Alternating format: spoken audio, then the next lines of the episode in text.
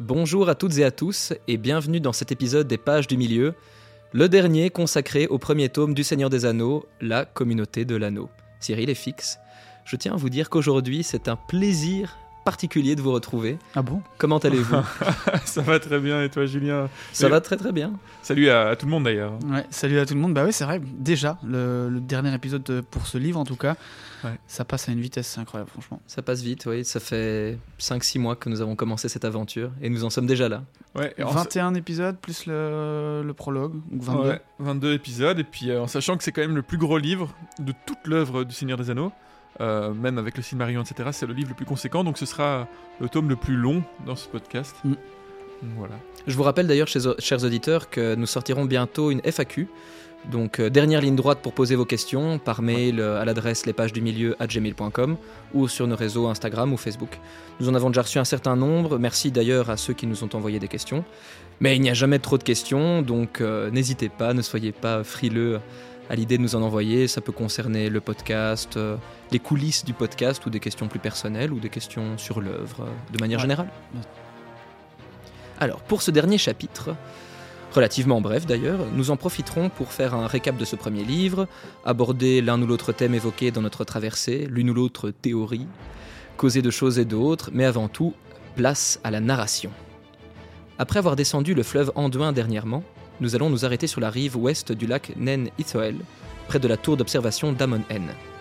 Ces terres seront bientôt témoins d'un rude combat, d'une mort tragique et héroïque, d'un enlèvement, du point de départ d'une poursuite acharnée, mais pour aujourd'hui, il s'agira surtout d'une confrontation entre le devoir et la tentation, et la fin de notre communauté telle que nous la connaissions jusqu'ici, bien qu'éternellement liée par l'amitié et l'amour. Alors sans plus attendre, plongeons-nous dans ce dernier chapitre, à la croisée des chemins.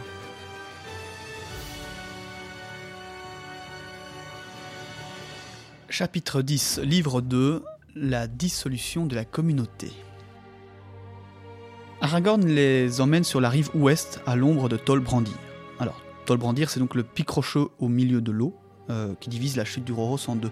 Donc, euh, euh, vous voyez un grand lac avec Ouais. la chute, l'argonade d'un côté, et voilà, la chute est divisée en deux par un énorme pic rocheux. Une pelouse verte descend de Lamon N. Lamon N signifie la colline de la vue, est une petite colline surplombée d'une petite forteresse. On la voit d'ailleurs euh, dans le film. Euh, Ouais. C'est là qu'Aragorn retrouve Frodon après qu'il ait mis l'anneau pour échapper à Boromir. Euh, C'est- donc, donc si vous allez voir sur Google, vous allez d'office re- reconnaître. euh, oui. C'est l'endroit où il se fait attaquer par, des, par les Urukai là. Ouais, c'est ça. Je Ouais. pense que c'est là où il sort son épée, il saute. C'est là où il saute. et il en euh, fait tomber un. Donc voilà, ça c'est la colline de la vue, et en fait c'est opposé à Lamon Lau, qui est la colline de Louis qui est en face. Donc les deux, les deux berges du, voilà, des, du lac. Nan Ithoel. Comment tu dis? Nan Ithoel. Ah, merci. Voilà, ce sont des petites collines avec euh, des petites euh, Un endroit rêvé pour faire un pique-nique ou pour euh, s'accrocher à une bûche et se laisser porter euh, au gré de l'eau. Nous allons nous reposer ici ce soir, dit Aragorn. C'est la pelouse de Pars Galen, un bel endroit les jours d'été au temps jadis. Espérons qu'aucun mal n'est encore venu ici. Ils remontent leur barque et établissent un campement. Aucun bruit des ennemis, ni de Gollum d'ailleurs. Aragorn est néanmoins agité. Il se réveille et va vers Frodon. Il sent une menace et veut savoir ce que dit Dar, l'épée de Frodon. Les bords de celle-ci luisent légèrement. Ah, peut-être ne sont-ils pas de ce côté du fleuve. L'éclat de Dar est faible, et il ne peut s'agir que d'espions du Mordor. Frodon se réveille devant un spectacle à la fois grandiose et lugubre. Le soleil frappe la cime des arbres à tel point que le jour ressemble déjà à un brasier fumant. Le sommet de Tolbrandir est couronné d'or. Ses côtés à pic montrent de grands rochers gris inaccessibles et des arbres s'essayent à escalader sur les pentes abruptes du rocher. Après le repas, Aragorn rassemble la compagnie. Le jour est enfin venu. Le jour du choix longtemps différé. Qu'adviendra-t-il de notre compagnie, elle qui a voyagé si loin dans la fraternité?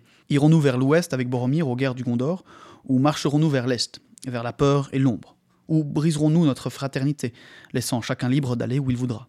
Quoi que nous fassions, il faut faire vite. Nous ne pouvons nous arrêter longtemps ici. L'ennemi est sur la rive orientale, nous le savons, mais je crains que les orques n'aient déjà traversé de ce côté-ci de l'eau. Personne n'ose reprendre la parole, à tel point qu'Aragorn se tourne vers Frodon. C'est encore à lui que reviendra le choix. Il dit même Tel est votre destin. Ouais, ouais, ça, petite. euh, encore une fois, euh, je sais pas, je sais pas si vous avez remarqué, mais dans ce chapitre, c'est tout le temps mentionné, quoi, mais Mm, sans mm, cesse, ça n'arrête plus. Mais là, c'est. euh, Ouais. Tolkien est lancé. Là, le destin. Il a même plus besoin de développer. euh, juste, il, il tape le mot destin dans- une fois dans, dans chaque chapitre. Parce que vous pensez peu, peut-être que c'est moi qui suis, qui suis obsédé par ce concept, là, mais, mais je vous promets. c'est un peu le destin du destin. Et oui, c'est le destinception. Frodon attend un peu, puis parle lentement. Je sais qu'il faut faire vite, mais je n'arrive pas à choisir. C'est un lourd fardeau. Donnez-moi une heure encore et je parlerai. Laissez-moi seul. Il s'assied et réfléchit alors que Sam l'observe. Bon, c'est clair comme de l'eau de roche, mais c'est pas Sam Gamgee qui irait s'en mêler pour le moment. Frodon se lève alors et s'éloigne, suivi d'un regard attentif par un certain Boromir. Le hobbit marche jusqu'à un chemin, vestige d'une route de l'ancien temps. Il arrive sur une belle pelouse orientée est, avec au milieu une grande pierre. Il s'assied sur celle-ci et observe Tol brandir, son menton entre ses mains, le regard vague. Soudain, il sort de sa méditation avec l'étrange impression de ne pas être seul. Roulement de tambour. Boromir, notre cher Boromir, observe un peu comme un prédateur. Stalker, encore une Coucou, fois. toi. J'avais peur pour vous, Frodon, dit-il en s'avançant. Si Aragorn a raison et qu'il y a des orques aux alentours, aucun de nous ne devrait errer seul. Vous encore moins. Tant de choses dépendent de vous. Et j'ai le cœur trop lourd. Puis-je rester et vous parler un peu maintenant que je vous ai trouvé? Ce serait pour moi un peu de réconfort. Quand les voix sont nombreuses, tout propos devient un débat sans fin, mais à deux, peut-être est-ce possible de trouver la sagesse? Dans le bruit du Roros, Frodon déclina. Il a peur. Peur de faire le choix qui lui incombe. Boromir vient s'asseoir à ses côtés. Êtes-vous sûr de ne pas souffrir inutilement? Je souhaite vous aider. Votre choix est difficile, il faut vous donner conseil. N'accepterez-vous pas le mien? Je crois savoir quel conseil vous me donneriez, Boromir, et ça paraîtrait sage s'il n'était la mise en garde de mon cœur. La mise en garde Contre quoi? Contre les faux fouillants, contre la voie de la facilité, contre le refus du fardeau qui m'est échu, contre, eh bien, puisqu'il faut le dire, contre le fait de s'en remettre à la force et à la loyauté des hommes. Pourtant, cette force vous a longtemps protégé à votre insu, là-bas, dans votre petit pays. Oh, Je ne doute pas de la valeur de votre peuple, mais le monde change. Les murs de Minas Tirith sont peut-être forts, mais ils ne le sont pas assez. S'ils cèdent, qu'arrivera-t-il alors? Nous tomberons vaillamment au combat. Mais on peut encore espérer qu'ils tiendront. Pas tant que l'anneau subsiste, dit Frodon. Ah, l'anneau, dit Boromir, et ses yeux s'allumèrent.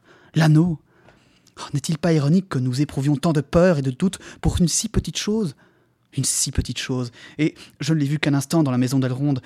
Serait-ce trop vous demander de me le montrer encore une fois? Frodon leva les yeux, son cœur se glaça soudain. Il aperçut l'étrange lueur dans le regard de Boromir alors que son visage demeurait amical et bienveillant. Il vaut mieux qu'elle reste cachée, répondit-il. Oh, comme vous voudrez, je n'en ai cure. Mais ne puis-je même pas en parler? Car vous ne faites jamais qu'imaginer son pouvoir entre les mains de l'ennemi, ses mauvais usages et non son bon emploi. Le monde change, dites-vous. Minas Tirith tombera si l'anneau subsiste. Mais pourquoi? Si l'anneau était chez l'ennemi, certes, mais pourquoi s'il était avec nous? N'avez-vous pas assisté au conseil? Parce que nous nous pouvons nous en servir, et que tout ce que l'on en fait aboutit au mal. Boromir se leva et se mit à arpenter la pelouse avec impatience. Ah, si vous continuez, s'écria-t-il. Gandalf, Elrond, tous ces gens vous ont appris à dire cela. En ce qui les concerne, il se peut qu'ils aient raison. Ces elfes, ces semi-elfes et ces magiciens, il finirait par leur arriver malheur, peut-être. Pourtant, il m'arrive souvent de me demander s'ils sont sages ou simplement timorés. Mais à chacun sa manière. Les hommes au cœur fidèle, eux, ne seront pas corrompus. Nous autres de Minas sommes restés loyaux durant de longues années d'épreuves. Nous ne désirons pas la puissance des seigneurs magiciens, seulement la force de nous défendre, pour une juste cause. Et voici qu'au moment critique, le hasard met au jour l'anneau de pouvoir. C'est un cadeau, dis-je, un cadeau aux ennemis de Mordor. C'est folie de ne pas s'en servir, se servir du pouvoir de l'ennemi contre lui-même. Les intrépides, les sans pitié, eux seuls remporteront la victoire. Que ne pourrait un guerrier en cette occasion? Un meneur d'hommes? Que ne pourrait Aragorn Ou s'il refuse, pourquoi pas Boromir? L'anneau me donnerait un pouvoir de commandement. Oh, comme je repousserais les armées du Mordor, et tous les hommes afflueraient sous mon drapeau. Boromir allait et venait, parlant de plus en plus fort. Il semblait presque avoir oublié Frodon, discourant sur les murailles et l'armement, et sur le rassemblement des hommes.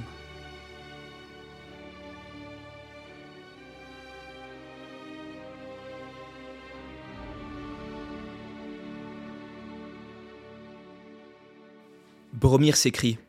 Et on nous dit de jeter cet anneau? Le seul plan qui nous est proposé est qu'un semi-homme pénètre à l'aveuglette en Mordor, offrant toute chance à l'ennemi de récupérer l'anneau pour son propre compte. Ne voyez-vous pas que c'est folie?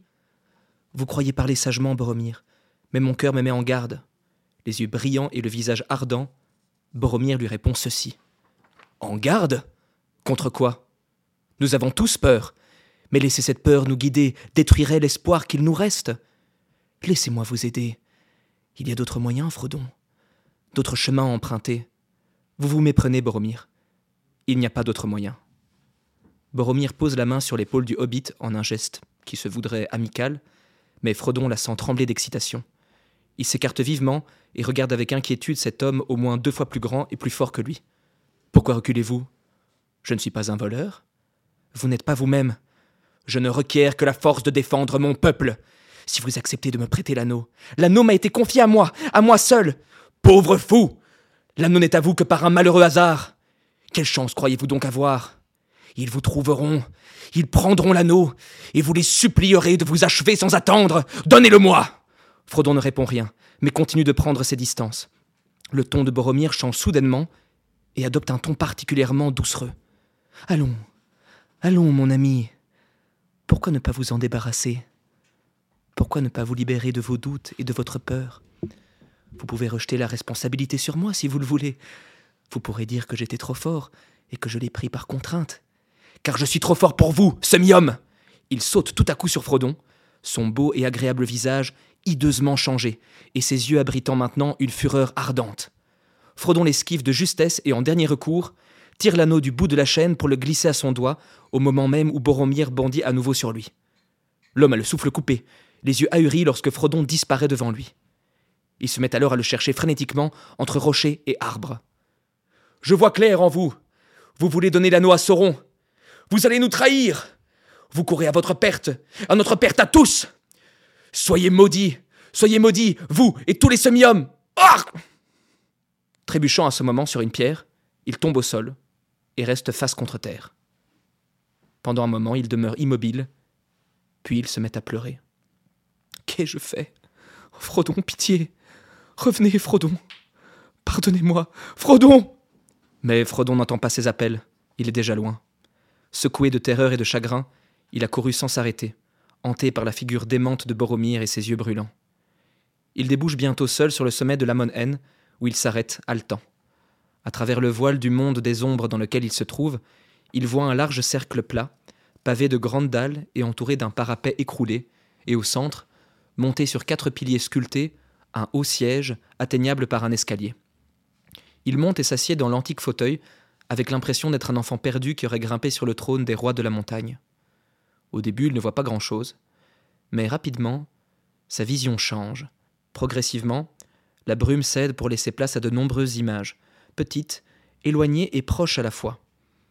Il se voit lui-même, assis sur le siège de la vue, sur la Mon N, de vastes terres à l'est non portées sur la carte, des plaines sans nom, des forêts inexplorées, le grand fleuve au nord, les monts brumeux, les plaines du Rohan à l'ouest, la tour d'Ortanque, la cime de l'Isangar, les chutes du Rauros, le delta du fleuve Anduin, et des myriades d'oiseaux de mer qui tournoyaient comme une poussière blanche dans le soleil, et en dessous, une mer vert et argent, ridée de lignes sans fin.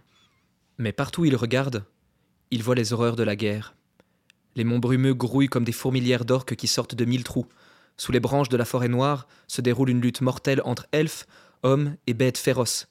Le pays des Béornides est en flammes, un nuage sombre surplombe la Moria, la fumée s'élève aux frontières de la Laurienne, des cavaliers galopent sur l'herbe du Rohan, des loups se déversent de l'Isangar, des havres du Harad, des navires de guerre prennent la mer, et de l'Est, des hommes viennent sans fin, porteurs d'épées, de lances, d'arcs sur des chevaux, chars de guerre et fourgons chargés.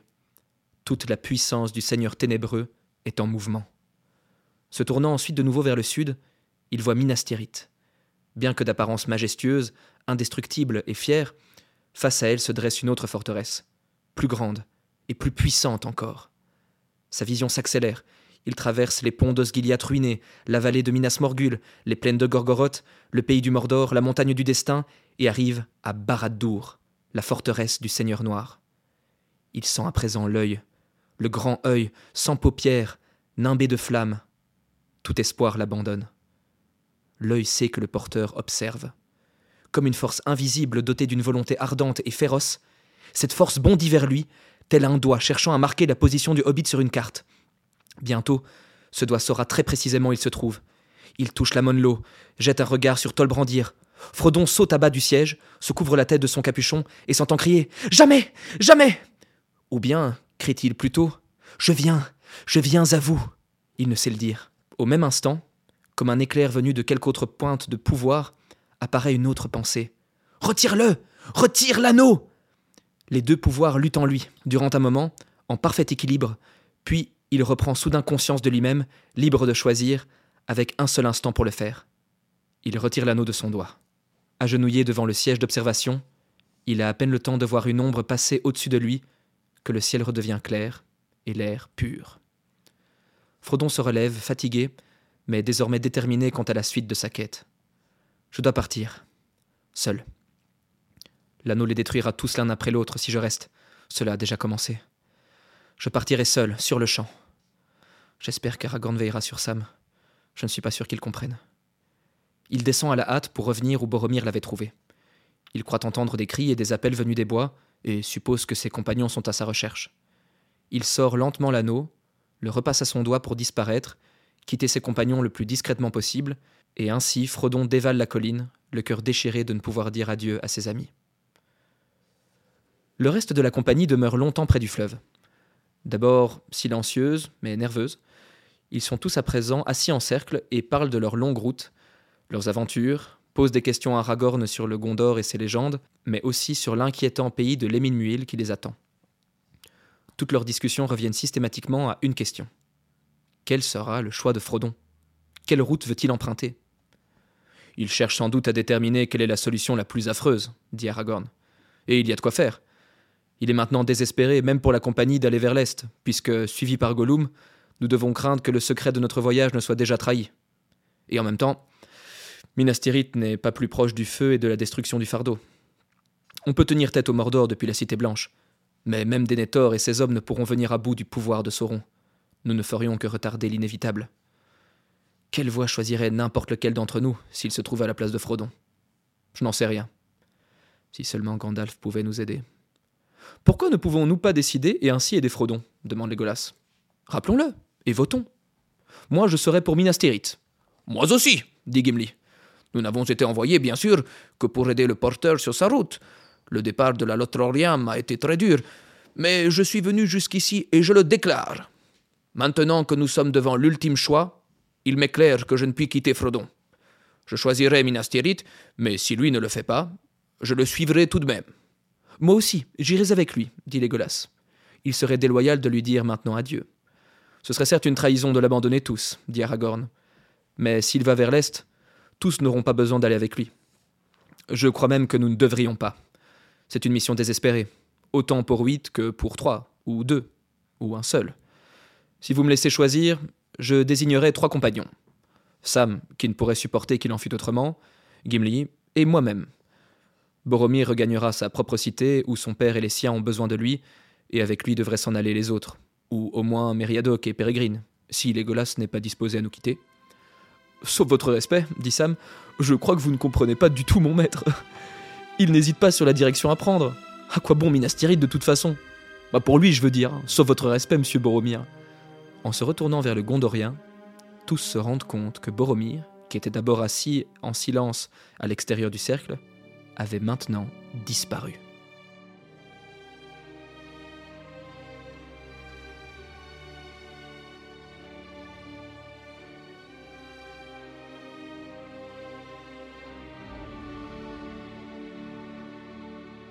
C'est curieux, euh, ce choix de d'Aragorn de, de proposer à Gimli et à Sam d'accompagner Frodon avec lui. C'est marrant hein, comme équipé. euh.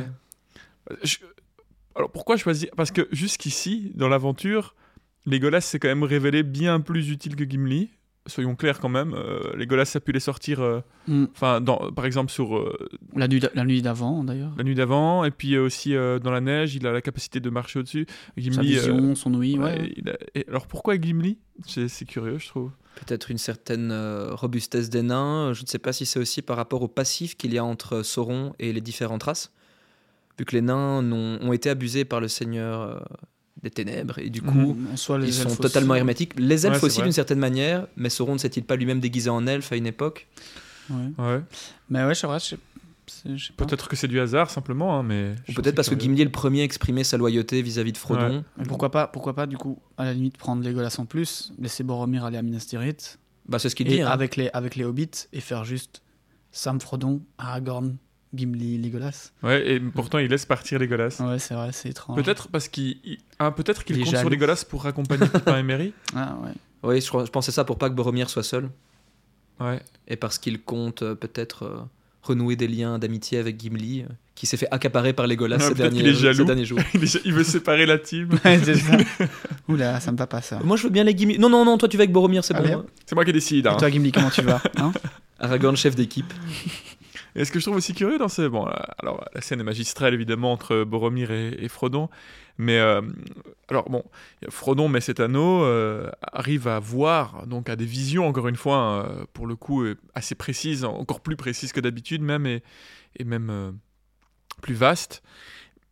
Mais donc il se rapproche du Seigneur ténébreux, il se rapproche de Sauron, il a ce moment où il est presque dans entre le désir d'aller vers Sauron et le désir d'enlever l'anneau, il arrive à retirer l'anneau et quelques secondes plus tard il remet l'anneau. J'ai trouvé ça très étonnant aussi quand je l'ai lu. C'est comme si tu venais de te taper la pire, euh, la pire overdose de ta vie, et le lendemain, t'es là, ouais, juste un petit fixe comme ça. Bah, c'était sérieux là Ouais, ouais. Ouais, c'est curieux. Et, et- et ça a l'air d'aller après, du coup. Mhm. C'est juste, je sais pas pourquoi, quand il se trouve. Peut-être que c'est parce qu'il se trouve au-dessus de cette, euh, cette tour là, enfin, sur cette colline. Il est plus visible, ouais. Ouais. Qu'il Il se potentiellement. rapproche aussi du Mordor, hein, quand même à grands pas. Là, on est vraiment pas loin. hein. Oui, je sais, je sais, mais pourquoi est-ce que là il a des visions de, de Sauron quand il met l'anneau et pourquoi juste après, quand il décide de remettre l'anneau, Ah oui, il oui, n'a oui, plus rien il a plus de vision. C'est Ouais. certainement lié effectivement euh, à sa position sur euh, la tour de, de la vue. Ouais. C'est- C'est comme les cookies, hein, c'est la première fois que tu ouvres le site, tu les as, puis après ça va, ça, ça va mieux. Ouais, non, voilà, curieux. Curieux, curieux. Je pensais également euh, à cette, ces visions qu'il a. Je trouve que c'est un peu euh, doublon avec, euh, avec les visions que Pipin a dans le Palantir. Hmm. Ces visions de, de terre dévastée, ou celle qu'Aragorn a aussi en tout cas dans les films. Je, Ouais, qu'il je a me aussi rappelle plus de ce passage-là dans la- le livre. Dans, dans le miroir de Galadriel, il a aussi des, Oui, des c'est visions vrai. de cet ordre-là.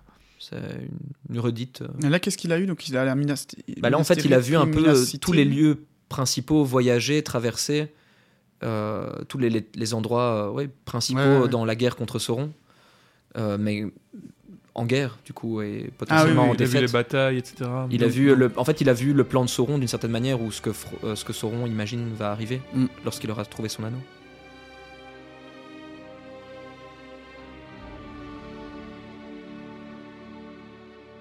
Bon, où est-ce qu'il est passé s'écrie Sam? Il est un peu bizarre depuis quelque temps, mais ta vie. Mais, de toute façon, c'est pas son affaire.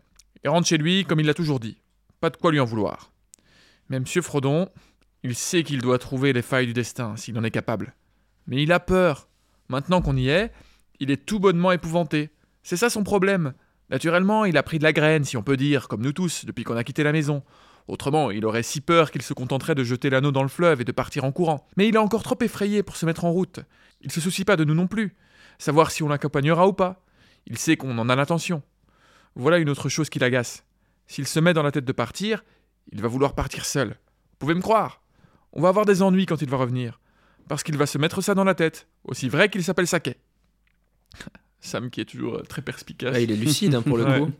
Il a Ah, il- tellement gagné, je trouve, en lucidité, en clairvoyance. Bah, il le connaît bien, son Frodon. Bah, surtout euh, Ça depuis. va aller euh, en- encore plus par la suite. Ouais, Je trouve que en- de- depuis le moment, euh, est-ce que c'est depuis les Galgal ou je pense que c'est plutôt depuis euh, le poignard, enfin le, le moment où Frodon est poignardé et où ils arrivent à Foncombe. Je trouve qu'il a vraiment, en un Ouais. coup, il y a un, un gap qui a été passé. Ouais, ouais, il, Il a gagné en bagou notre Sam. il Ouais. comprend très vite qui, enfin, que c'est Gollum qui les suit, etc. Mhm. Il est... Il a quand même Il oublié sa vif. corde. hein. Moi, je dis ça. je- Je pense que vous parlez plus sagement qu'aucun d'entre nous, Sam, dit Aragorn. Il est d'accord avec nous. hein. Et qu'allons-nous faire s'il s'avère que vous avez raison? Mais l'arrêtez, ne pas le laisser partir s'écrie alors Pipin. Ah, je ne suis pas sûr, dit Aragorn. C'est lui le porteur, et le sort du fardeau est sur ses épaules. Je ne crois pas que ce soit notre rôle de le diriger d'un côté ou de l'autre. Je ne crois pas non plus que nous réussirions si nous essayons. Il y a d'autres pouvoirs à l'œuvre, beaucoup plus puissants. Mais la matinée touche à sa fin. Il s'apprête à aller chercher Frodon quand Boromir réapparaît. Il sort d'entre les arbres et marche vers eux, sans rien dire. Son visage est sombre et triste. Il s'arrête comme pour compter les personnes présentes, puis il s'assied à l'écart, les yeux rivés au sol. Aragorn lui demande où il était et s'il a vu Frodon? Boromir hésite alors une seconde. Oui et non, répond-il lentement. Je l'ai trouvé un peu plus haut, sur la colline, et je lui ai parlé. J'ai voulu le convaincre de venir avec moi à Minas Tirith et de ne pas partir vers l'est. Je me suis fâché il m'a quitté. Il a disparu. C'est la première fois que je voyais une telle chose, quoique je l'ai entendu dire dans les contes. Il a dû mettre l'anneau, je n'ai pas pu le, retrouver, je croyais qu'il viendrait à vous. Aragorn pose un regard sévère sur Boromir et lui demande si c'est tout ce qu'il a à dire. Boromir acquiesce. Sam bondit alors. C'est grave Je sais pas ce que cet homme a pu fabriquer. Qu'est-ce qui a poussé M. Frodon à le mettre? Il n'aurait pas dû. Et s'il l'a fait, qu'est-ce qui a pu se passer? Aragorn demande alors à Boromir quand est-ce qu'il a vu Frodon pour la dernière fois. Environ une demi-heure, répond-il. Ou peut-être une heure, j'ai marché quelque temps depuis. Je, je sais pas, je sais pas. Sam, affolé, s'écrie qu'il faut le retrouver tout de suite, et il se met à courir vers le bois. Aragorn essaie de le retenir, mais en vain. Merry et Pipin imitent alors Sam et disparaissent bientôt vers l'ouest, dans les arbres près de la rive, criant Frodon, Frodon de leur voix de hobbit au perché. Frodon, Frodon Legolas et Gimli se mettent à courir à leur tour. Une sorte de panique ou de folie soudaine semble s'emparer de la compagnie. Nous allons tous nous disperser et nous perdre, grogne Aragorn. Boromir, je ne sais quel rôle vous avez joué dans ce fâcheux incident, mais aidez-moi maintenant. Suivez ces deux jeunes hobbits et protégez-les au moins, même si vous ne trouvez pas Frodon. Revenez ici même si vous le trouvez, lui ou le moindre signe de lui. Je serai de retour bientôt. Et voilà comment Aragorn euh, donne la mission à Boromir qui va lui coûter sa vie. Hmm. Bah oui, en, demandant Ah, ouais, ouais, ouais. À Boromir de, de protéger Pipin et, et Merry. C'est vrai qu'il n'y a pas le même lien euh, entre Boromir et, et les hobbits dans le, le livre que dans le, le film. Non. Car dans le film, on voit très vite, après leur départ de Foncombe, qu'il y a déjà quelque chose qui se tisse entre Boromir et, et les hobbits, sans que ce soit une, une mission qui lui est confiée, Ouais. et qu'il les défend naturellement parce que c'est ses deux potes, quoi. Après, Ouais, je ouais. crois qu'à ce moment-là, Boromir, il, il s'en veut beaucoup pour ce qu'il s'est passé avec euh, Frodon. Ouais. Et je pense qu'il il va avoir une sorte de, de dette, quoi. Ah, de toute Un façon, truc. euh, Comme, comme Isildur s'est repenti après avoir perdu l'anneau. euh, Mhm. ouais, il s'est repenti pendant 5 secondes avant de se faire... euh, Oui, mais oui, c'est quand même vraiment repenti. Enfin, en fait, c'est même pas qu'il s'est repenti, c'est juste que tu as cette puissance de l'anneau qui te corrompt. Et en fait, quand il perd l'anneau, il fait Waouh, qu'est-ce qui vient de se passer en fait Ouais. Tu vois, genre. euh, c'est la, grosse descente, euh, le retour à la réalité. Et je pense que Boromir a la même chose. Hmm. Contrairement à Galadriel qui, qui se teste plus, plus ou moins elle-même, là c'est juste, fait ça devient trop fort, il tombe dans une espèce de corruption, et puis quand il rouvre les yeux, entre guillemets, enfin voilà, mhm. Ouais, ouais. quand il revient à lui, il est... et je crois que t'as vraiment, ouais, t'as vraiment ce truc, t'as la grosse gueule de bois, quand t'es en mode merde, qu'est-ce que j'ai qu'est-ce que j'ai foutu avec Frodon? Je crois que c'est ça, s- c'est plus fort que lui, quoi, ça... Bah oui, c'est ça. Et je pense que du coup, euh, cette mission que Aragorn lui confie, il va, bah, il va la prendre euh, Un barre le cœur. à bras le cœur euh, aussi pour ça, quoi. Bon, après, c'est quelqu'un d'honneur, c'est un homme d'honneur. hein. Enfin, on a une vision un peu de Boromir euh, qui peut être un peu mauvaise, puisque on sait que c'est le premier voilà, qui, qui craque face à la puissance de l'anneau dans la communauté, mais en même temps, qui ne craquerait pas face à l'anneau et, et ça reste un homme euh, Mm. vaillant, un homme d'honneur, un homme, un homme du Gondor. Oui, il ne euh. veut pas prendre l'anneau pour lui. C'est en ça aussi qu'il est d'une certaine façon excusable ou que son acte est compréhensible. Il ne le veut pas pour lui-même, il le veut pour sauver sa cité, pour sauver euh, Minas Tirith. Ouais, après, ça c'est quand même ça c'est la, C'est la un- justification qu'ils donnent tous Oui, au oui, oui. départ. Je pense que ça c'est. Mais c'est c'est justement c'est même celle que Gandalf dit. À, à travers l'anneau, tes désirs les plus profonds, Oui, tu, vas accomplir tes désirs les plus profonds. Lui, c'est protéger Minas Tirith. Mais même si tes intentions Oui. sont les meilleures de base, tu vas être corrompu Oui, et ça- ton action va échouer. Moi, moi, je, pense- je pense qu'il veut vraiment ré- euh, protéger Minas Tirith en- avec l'anneau, euh, mais je pense évidemment qu'à partir d'un moment, à partir Ouais, moment, ouais.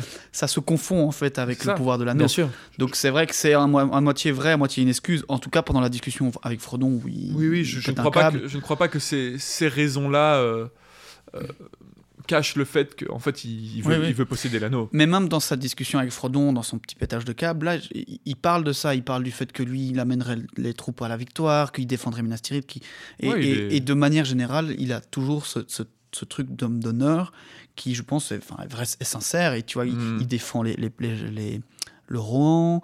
euh, il- Enfin voilà, Ouais, je, ouais. je trouve quand même. Oui, évidemment, il est corrompu en premier, on va- si on peut dire ça comme ça, mais euh, Boromir reste une figure Très euh, vaillante. très vaillante, très importante, très honorable. euh, voilà, premier, premier fils euh, héritier de l'intendant du Gondor actuel. Et d'ailleurs, je trouve que ça se marque assez dans sa relation avec Aragorn parce que il accepte complètement l'autorité d'Aragorn très vite, simplement pour question de rang, en sachant que c'est l'héritier des îles dures, il se laisse Ouais, ouais, complètement ouais. euh, euh, voilà, euh, faire par Aragorn et, et ça marque justement son, son respect de, bah, de la hiérarchie au Gondor qui, qui est grande chez lui. Quoi. Ouais. Bon, après, il y a aussi, dans, comme tu disais, les, les désirs, euh, ces désirs les plus fous euh, vont se réaliser avec l'anneau. Il, parle quand même de- d'amener les, les troupes à la victoire, d'être un, un commandant, Oui. etc. Il y a- là, tu vois que la vanité commence un peu à hein. arriver, etc. Mais, Mm. mais c'est clair qu'il propose d'abord l'anneau à à Aragorn, entre guillemets. Il dit ah, qu'est-ce que ferait Aragorn avec cet anneau quoi. Ouais. Aragorn s'élance d'un bond à la poursuite de Sam. Il le rattrape bientôt et l'invite à venir avec lui car il sent que quelque chose de fâcheux se prépare. Il pense que personne ne doit rester seul. Il décide de monter au siège de la N et bientôt trouve des traces de Frodon. Il se met alors à courir en les pistant. Sam fait de son mieux, mais il n'a pas les jambes d'un coureur, encore moins celles d'un rôdeur, encore moins celles d'un roi même, et il est bientôt distancé. Aragorn disparaît devant lui et il s'arrête en soufflant. Soudain, il se tape le front. Oh là, Sam Gamgee Tes jambes sont trop courtes, alors serre-toi de ta tête Il se met à réfléchir. Frodon a eu vraiment peur de quelque chose. Il a décidé de partir, mais où? Vers l'est. Pas sans son Sam Si, même sans lui. Ça c'est dur. C'est trop dur. Sam se passe la main sur les yeux, essuyant ses larmes. Il se maîtrise et garde son calme. Il s'efforce de réfléchir encore. Frodon ne peut pas voler au-dessus de l'eau, ni sauter par-dessus les chutes. Il n'a pas d'équipement. Alors, il doit retourner au bateau. Au bateau, au bateau, Sam Comme l'éclair Sam tourne les talons et descend le sentier à toutes jambes. Il tombe et s'ouvre les genoux sur une pierre. Il se relève et court de plus belle. Il arrive près de la rive où les bateaux avaient été remontés. Il n'y a personne. Des cris semblent monter des bois derrière lui, mais il n'y fait pas attention. Il reste un moment planté là, les yeux écarquillés, la bouche béante. Mais là, non loin dans l'eau, une barque descend toute seule sur la rive. Avec un cri, Sam traverse la pelouse en courant. La barque glisse dans l'eau. Sam hurle J'arrive, monsieur Frodon, j'arrive Il saute de la berge pour attraper la barque qui part. Il la rate d'au moins trois pieds. Avec un cri et un plouf, il tombe la tête la première dans l'eau, vive et profonde. Et dans un gargouillis, il se met à couler. Un cri de détresse monte de la barque vide. Cette dernière vire de bord et Frodon arrive juste à temps pour agripper Sam par les cheveux. De sa main invisible, il arrive à hisser la tête de Sam hors de l'eau. Et en quelques coups de pagaie, il ramène l'embarcation près de la berge, ce qui permet à Sam de sortir entièrement du fleuve. Frodon retire alors l'anneau et met pied à terre. De tous les fichus enquiquineurs, Sam, tu es le pire, dit-il. Oh, monsieur Frodon, c'est dur de me dire ça, répond Sam, frissonnant. C'est dur d'essayer de partir sans moi comme ça. Si je vais pas bien deviner, où, où est-ce que vous seriez maintenant? En route, tranquillement. Tranquillement s'écrie Sam. Tout seul, sans que je puisse vous aider. J'aurais pas pu le supporter. Ça aurait été ma mort. Ce serait ta mort à coup sûr si tu m'accompagnes, dit Frodon. Je ne pourrais pas supporter cela. Euh, pas aussi sûr que si j'étais laissé ici, dit Sam. Mais je vais au Mordor. Ça, je le sais bien, monsieur Frodon. C'est bien sûr. Et je viens avec vous. Allons, Sam, dit Frodon, ne me retarde pas. Les autres vont revenir d'une minute à l'autre. S'ils m'attrapent ici, je vais devoir argumenter et me justifier, et je n'aurai jamais le cœur ou la chance de m'en aller. Mais je dois partir tout de suite, c'est le seul moyen. C'est bien sûr, répond Sam, Euh, mais pas tout seul. Euh, Je viens avec vous, ou alors on n'ira pas ni l'un ni l'autre. Je vais défoncer tous les bateaux avant. Frodon se met alors à rire. Une joie soudaine lui réchauffe le cœur. Il se rend compte qu'il ne pourra pas se débarrasser de Sam, mais Sam ne peut pas le suivre ainsi sans vivre ni équipement. Ce dernier se détourne rapidement au campement, il extirpe son bagage de la pile que Frodon avait faite, il saisit une couverture de rechange et quelques paquets de nourriture en plus et revient vite à Frodon en courant. Alors tout mon plan est à l'eau, dit Frodon. Il n'y a pas moyen de t'échapper, hein. Mais je suis content, Sam. Je peux pas te dire à quel point. Allons, viens. De toute évidence, nous étions destinés à partir ensemble. destinés. Ah. Destiné. Voilà. Nous étions destinés à partir ensemble. Nous irons, et puissent les autres trouver un chemin sûr. Le rôdeur veillera sur eux. Nous ne le rêverons pas, j'imagine. Oh, peut-être que si, monsieur Frodon. Peut-être que si. Ainsi, Frodon et Sam entreprennent ensemble la dernière étape de la quête. Frodon les éloigne de la rive en quelques coups de pagaie, puis le fleuve les emporte rapidement sur le bras occidental. Le grondement des hautes chutes approche. Même avec l'aide que Sam est en mesure d'apporter, ils ont peine à traverser le courant au sud de l'île pour amener leur embarcation vers l'est jusqu'à la rive opposée. Ils finissent par regagner la terre ferme sur la pente sud de la main de Lamonlow. Là, ils trouvent un rivage en pente douce où ils peuvent remonter leur barque et la cacher mieux derrière un gros rocher.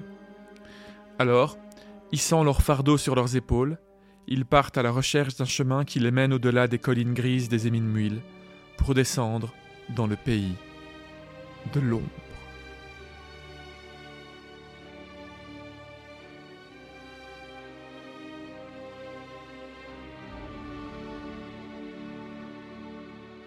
J'ai gardé cette fin, euh, ce dernier paragraphe tel quel. Enfin, j'ai un peu écrit quelque quelques trucs, mais il y, a une- il y a quelque chose que je trouve assez intéressant euh, que précise Tolkien ici.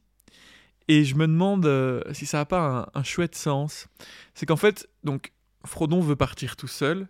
Sam le rattrape, le force entre guillemets à, accepter qu'il l'accompagne.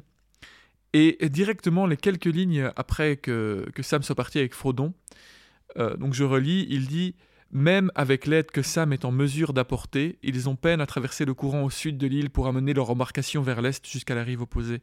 Donc directement, il y a une mention que c'est que, en fait, entre guillemets, sans l'aide de Sam, Hmm. Euh, déjà là, C'est impossible. déjà là, Frodon en fait n'aurait pas pu amener sa barque Ouais, de l'autre côté. Et, euh, et ça, c'est assez beau parce que c'est voilà, c'est directement après.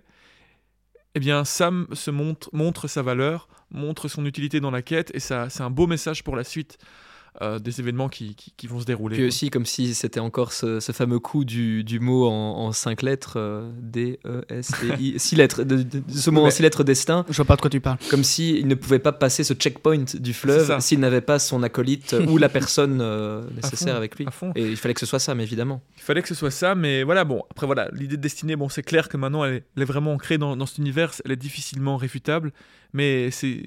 Ouais, j'aime bien ce, ce moment où. Ouais, voilà, ouais, c'est ouais. quelques lignes en fait qui évoquent rien, rien que le fait que voilà, Mhm. Frodon n'aurait pas pu euh, faire 100 mètres tout seul, quoi. Bah, après, il aurait pu se débrouiller avec euh, le séducteur Gollum, hein, peut-être, qui lui aurait donné une- un petit coup de bûche. De bûche. Mais ça y est alors Nous sommes arrivés à on, la est- fin. on y est officiellement, on vient de finir euh, le premier livre. Ouais.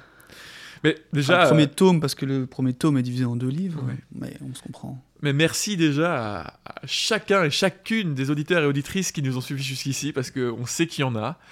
Et, euh, et ça fait plaisir. Ouais. Vous avez fait le premier voyage avec nous. Et ça, c'est vraiment quelque chose qui pour nous a, a beaucoup de valeur. Donc euh, merci à toute la compagnie, en fait, euh, Ouais, ouais, la compagnie qui on a de, traversé tout ça. de quelques centaines d'auditeurs et d'auditrices. euh, Ouais. Mais ouais, ben ouais, trop cool, hein. Enfin, enfin voilà, juste avoir retraversé, retraversé toute l'histoire en détail, euh, s'arrêter sur, euh, ouais, sur, sur les détails, enfin, qui Mhm. paraissent des détails, mais qui au final maintenant nous paraissent une évidence et qui sont, euh, qui sont voilà, qui complètent l'univers. Ouais. Et avant de, avant de, de donc retraverser, parce qu'on va en profiter donc pour euh, retraverser un peu euh, ce, enfin, ce premier tome, euh, voilà, donner nos avis, les choses qui nous ont marqué, et puis repasser un peu en revue les chapitres que nous avons, que nous avons traversés tout simplement. Je voulais juste revenir sur deux choses, euh, vite fait, euh, des petits, le petit courrier des auditeurs, euh, parce que on- bon, la semaine dernière, on- dans le dernier épisode, FX, tu avais fait mention d'une soi-disant erreur de frappe La soleil. la Soleil, Ouais. et vous avez été nombreux à nous le faire remarquer de cette erreur, parce que effectivement, comme vous avez été nombreux à nous le dire, effectivement, euh, chez les elfes, le Soleil, donc euh, l'astre solaire, est, une... est féminin, voilà, tout simplement. Donc ce n'était pas du tout une erreur de frappe, c'est parce que c'est évoqué par Legolas, il me semble, et donc c'est la Soleil. Merci de nous l'avoir fait remarquer, hein, euh, évidemment, parce que parfois il y a plein d'erreurs sur lesquelles on bah, qu'on ne remarque pas. Ici, je, suis... je, l'ai remarqué au, montage, mais, euh, mais merci pour votre réactivité. Et, euh, et alors, autre chose aussi, on a reçu un, un- chouette mail d'un certain Baptiste qui était revenu rapidement sur euh, l'arbre blanc du Gondor qu'on avait évoqué il y a de cela euh, un ou deux épisodes. Et on savait plus tellement. En fait, on, on parlait des Malornes et on savait plus tellement quel était le lien entre les Malornes et l'arbre blanc du Gondor. Et voilà, Baptiste, dans un mail euh, très succinct mais très précis, euh, nous rappelait euh, l'origine de l'arbre blanc du Gondor et donc euh, du fait qu'en fait c'était un descendant d'un des tout premiers arbres de Ouais. temps des arbres qui éclairait, qui avait été de fil en aiguille jusqu'à Numénor. En fait, il y avait. donc ça a les- été ramené par, par euh, quelqu'un, je pense, là, là, une graine. Ouais. En fait, le- les, les elfes de Tol RSCA ont fait cadeau d'une bouture aux Numénoréens. Donc, au moment où la- l'île de Numénor a été construite, bah, c'est les, des elfes ont fait cadeau d'une bouture d'un des descendants des, des arbres euh, lumineux Ouais, ouais, du début des âges aux Numénor. Euh, aux, aux Numénoréens. Et puis c'est plus tard Isildur, à la chute de Numénor, qui va récupérer une, encore une fois une bouture, une graine en fait, et il va la planter en terre du milieu. Oui, au péril de sa vie, parce qu'à ce moment-là, Tar-Pharizon, euh, pardon, va attaquer le, euh, Valinor, quoi. Donc il a été chercher cette graine euh, vraiment en se cachant. Numénor, tu veux dire? Non, non, ils veulent attaquer Valinor pour. Ah oui, d'accord, ok.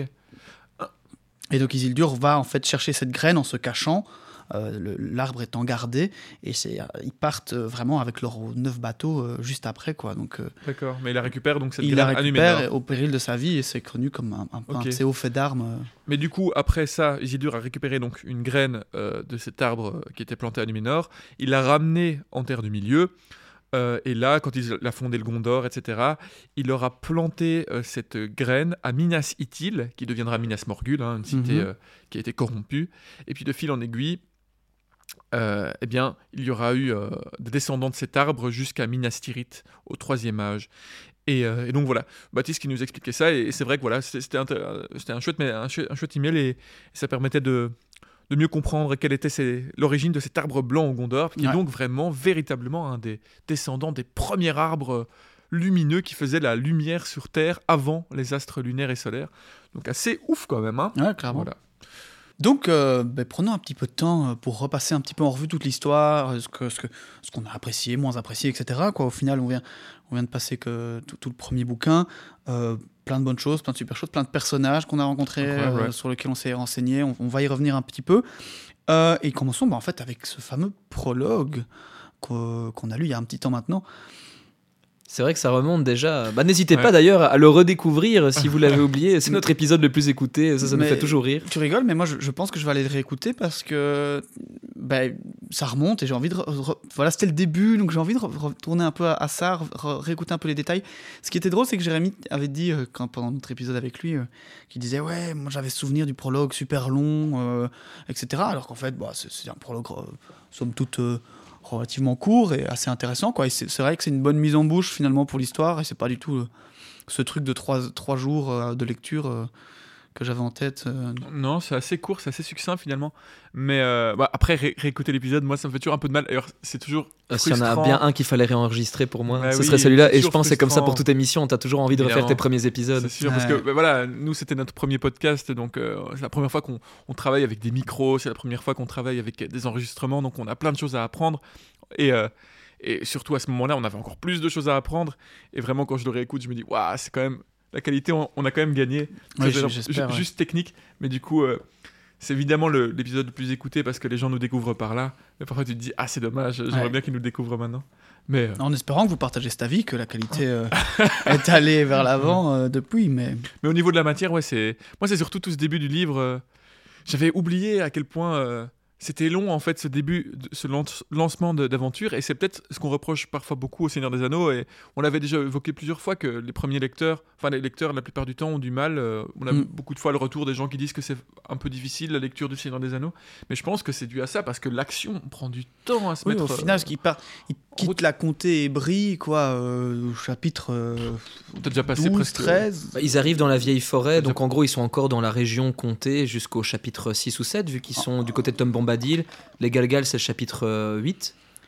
Attends, moi, ici je vois que du coup, euh, Fuite vers le guet, le chapitre 12. Attention que malheureusement j'ai en main le livre traduit par Lozo, donc on n'aura pas Ouais. exactement les, les- les mêmes titres que Ouais. d'habitude.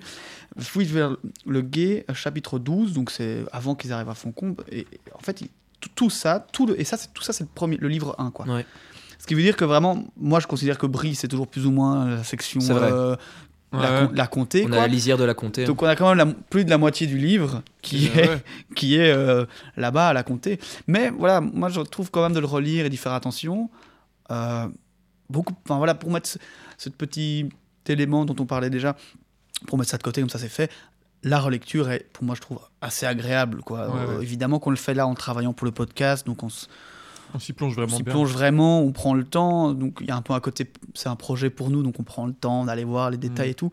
Et c'est évidemment très agréable, mais même la lecture, moi j'ai trouvé ça assez chouette. Mais ce qui est Clairement. euh, d'autant plus qui en ressort pour moi, c'est des détails que j'avais totalement omis à ma première lecture, que j'avais oublié au moment où je les lisais, je pense, et qui rendent, je trouve, toute la comté tellement plus riche, plus Ouais. vivante, Ouais. qui fait qu'elle va nous manquer aussi par la suite dans les deux prochains livres, et qui fait peut-être euh, un peu écho, d'une certaine manière, une sorte de, de miroir négatif Mm. euh, enfin positif du coup de la traversée du Mordor que va avoir que vont avoir Frodon et Sam que toi Cyril tu me disais en off euh, lors de Ouais, notre ouais, dernier enregistrement tu trouvais ça très pénible à lire et je comprends pourquoi et moi pour le coup j'avais tellement déjà à l'époque ce souvenir de la comté et de cet endroit merveilleux où ils ont ils ont tellement hâte de revenir que c'était presque nécessaire enfin c'est nécessaire je trouve dans la lecture d'avoir ce passage pénible en tant que lecteur autant que pour les personnages de traverser tout le Mordor où il ne se passe pas grand chose en termes d'action mais où c'est extrêmement éprouvant Ouais, ouais. Mais vous trouvez pas, ça, ça, ça me- ça me vient maintenant parce que on- on me- après c'est vrai que bon, on a lu ce livre sur six mois, donc effectivement c'est assez loin et donc les premiers chapitres me paraissent loin, donc la comté me paraît concrètement vraiment loin. Mais en même temps, je trouve qu'il y a un truc même dans le style littéraire, c'est assez bien, enfin ça, ça me vient beaucoup maintenant. Euh, parce que bon, c'est divisé en deux livres et c'est vrai qu'il y a vraiment deux livres différents. quoi. J'ai l'impression que la première partie, ce premier livre avec, euh, avec les hobbits et puis le parcours avec Pipin, Merry, il y a un côté qui est encore beaucoup plus enjoué, qui est très, très, très sympa. Peut-être un lien avec le Hobbit Ah, en c'est fait. exactement ce que j'allais dire. Avec ouais. le style littéraire du Hobbit qui est beaucoup plus présent, avec ce renard qui parle, avec un côté beaucoup plus conte. Et puis, depuis qu'on est arrivé, euh, qu'on est sorti de, de, de Foncombe, de Fendeval, Foncombe, euh, eh bien, on est arrivé dans un monde beaucoup plus terre à terre, beaucoup plus froid, avec des terres qui sont brûlées, avec la guerre. Il y a beaucoup moins cette magie euh, enfantresque. Ouais, et, vraiment et je trouve que enfantine, on va encore avoir un, un- un- un revirement de situation de ce genre-là quand on va arriver dans le livre 3 et dans le livre 4. Là, on a eu la- le début, un petit peu le voyage, bon, il y a Mhm. quand même les marcheurs, les cavaliers noirs, pardon, etc. Mais, et ici, on était quand même dans la compagnie, euh, machin, et la suite, ça va être ben, très vite, en fait, les guerres. Ouais, c'est ça. Euh, et on passe encore dans une. Et moi, je trouve que c'est complètement différent parce qu'évidemment, on a le retour d'un personnage, euh, ma foi, assez apprécié. Je ne spoilerai pas, oui, bien sûr. Mais on part au rang, on rencontre des tout nouveaux personnages. Et, et je trouve vraiment, c'est vrai que maintenant que tu le dis, il y a vraiment ces, ces- ces espèces de sections différentes. Ouais. D'ailleurs, on sait bien qu'il voulait que Tolkien ne voulait en faire qu'un seul livre, Mhm. une grosse, euh, un beau truc de combien du coup euh, 1500 pages, quelque chose dans le genre. Mais est-ce que la départa- le, enfin, le partage en, en livres, comme on l'a ici, donc quand, quand je fais la- pour, pour bien expliquer, euh, je parle des tomes quand je parle du fait qu'il a divisé en trois, mais chaque tome est divisé en deux livres. Euh, ça fait six livres. voilà, et c'est pour savoir, est-ce que ça c'était prévu avant même l'édition? Oui. Parce que ça, ça fait sens clairement dans. Il l'a fait avec les éditeurs, euh, évidemment. C'est c'est lui qui a choisi les moments de, de coupe.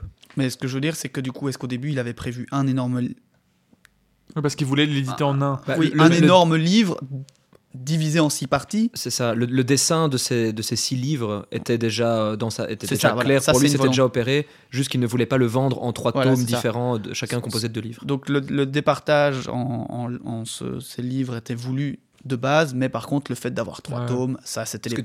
Tu, tu comprends bien ouais. que j'imagine que si lui avait pu vraiment décider de vendre ces tomes séparément, il n'aurait pas mis la mort de Boromir au tout début du, du- des deux tours. Enfin, ça me paraît un peu anticlimactique parce que la fin de la communauté de l'anneau, si tu vends juste le livre tout seul et que tu dois attendre, je sais pas, un an ou deux pour avoir les deux suivants, bah ça finit un peu en autre boudin, quoi. Oui, Il y a juste temps- Frodon qui part, juste, il y a Frodon qui part Non. avec Sam, ok, c'est quelque chose Ils- Ils ont d'important. dû choisir... euh, Boromir qui a, qui a voulu prendre l'anneau, mais tu vois, il n'y a pas de climax, il n'y a rien. Ouais, mais Ouais, justement, il y a un cliffhanger incroyable parce qu'on on ne sait pas du tout. ce qui- Bah si, Cliffhanger incroyable, je suis d'accord avec toi pour les deux tours, où là, Frodon est pris, on, Ah. il- on sait qu'il est vivant, mais les personnages ne le savent pas.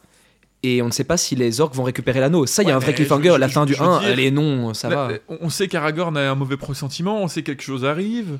euh, on se demande. Oui, c'est vrai. C'est léger, à mon trouve. Ah. avis, de... Peut-être c'est parce que je le sais. j'ai ici sur ma version, j'ai 760 pages. C'est quand même un, un beau pavé. morceau, ouais. Ouais. Euh, clairement, je pense que l'éditeur, il a dit, écoute, on peut pas aller, on peut Non, pas aller jusqu'à oui. la mort de Boromir, parce que ton prochain livre, il va, fa- il va faire 200 pages, et le premier, il, en fait- il va en faire 950. Donc je crois qu'il y a juste un truc, à un moment, ils ont dû dire, bon, qu'est-ce qui est un Ouais, peu mais. un événement de la fin, enfin, qu'est-ce- quel est l'événement important avant la mort de Boromir? C'est là, le départ Le départ de Frodon, et ils, Ils, auraient fait, pu couper après la chute de Gandalf aussi, hein, ça aurait pu être intéressant. Voilà, C'était plus, il y a- de, plus de livres alors. C'était il y a longtemps. Non, non, mais juste, tu Il vois, il couper plus tôt en fait le premier Ah. et avoir tout le début des deux tours dans la Laurienne. Ouais, non, ça aurait fait un livre assez court alors. Ouais. T'avais pas une, un développement assez. Euh, si je peux me permettre, euh, par rapport à ce que tu disais sur Ouais. le, le premier livre qui est encore un emprunt, en tout cas c'est comme ça qu'on peut le voir maintenant, du, de cet esprit Hobbit, Mhm. euh, on l'avait évoqué pendant le chapitre euh, à Foncombe. Mhm. Euh, Il y a encore justement, je trouve, des, des allusions au Hobbit, notamment aux nains euh, présents dans l'aventure euh, pour Ouais. récupérer Erebor. Sauf qu'effectivement, on a encore des mentions. La Moria. Qu'est-ce que j'ai dit? Rebord. Ah oui, mais- euh, non, non, quand les nains euh, reprenaient Erebor. euh, Oui, pardon, c'est moi qui ai phasé.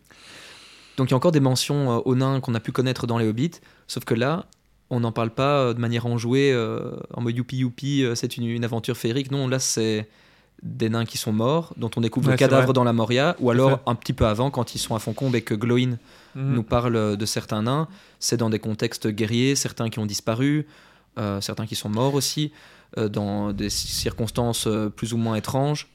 Donc euh, on a en fait la transition s'opère déjà à ce moment-là dès le début du deuxième livre. Donc t'as la fin du premier livre et en même temps il, il casse complètement la narration euh, un peu enjouée, un peu un peu contée, Tout Et en même gardant les temps- références et en même au temps, Hobbit. il tue Ouais, les, héros Mhm. de, de l'univers d'avant. Ouais, ouais, ouais. Donc il- vraiment il ouais c'est c'est assez euh, Mais ça, j'imagine, ça doit faire partie du travail qu'il a fait, parce que l'écriture du Seigneur des Anneaux, ça lui a pris plus de 10 ans, je crois, entre les, les réécritures, les, les corrections, je- etc. ça, Je, je t'avoue, je sais pas. Euh, et j'imagine que ça, ça a fait partie de sa réécriture conjointement avec le Hobbit, tu vois, où il a peut-être un peu retravaillé le, le ton et la Mhm. manière d'aborder euh, Alors, chapitre. c'est la question que je me suis toujours posée parce que je, je- bon, je, je le sais dans les faits qu'il a, il a créé Le Seigneur des Anneaux d'abord comme une œuvre à part du Hobbit. Donc à un moment, il a joint les deux. Je ne sais pas à quel moment, parce que bon, là clairement, euh, c'est tellement bien joint, donc je ne sais pas quelle était l'œuvre du Seigneur des Anneaux avant qu'il re- Ouais, ouais, ouais. qu'il- qu'il les lit, tu vois. Euh, Si l'un d'entre vous, euh, auditeurs et auditrices, euh, a sous la main un exemplaire papier des années 50, un original, on est preneur juste ah, pour l'emprunter, hein, juste pour faire des, des recherches, on vous le rendra intact. C'est vrai, complètement. Mais du coup, euh, ouais, revenons un peu sur, euh, sur, un, sur un peu l'histoire qu'on a traversée pour revoir un peu qui, quel personnage on avait rencontré et tout. Donc, ben on, a, comme- on commence quand même. C'est vrai que pour revenir sur ce, ce prologue, etc., donc après, on a le chapitre 1 avec la fête, la fête de Bilbo. Ouais, évidemment. Euh, et et c'est vrai que le- bah, on va parler de ça aussi, hein, évidemment. Je pense notre euh, comment les films ont réussi à adapter ce, ce livre qu'on vient de lire. euh, Très bien. avec brio, avec brio. Mais euh, c'est vrai que tout le début, avec bon, il y, a- il y a le prologue aussi avec l'explication des, des anneaux, etc., Mhm. narré par Galadriel, enfin en tout cas par Kate Blan- Blanchett.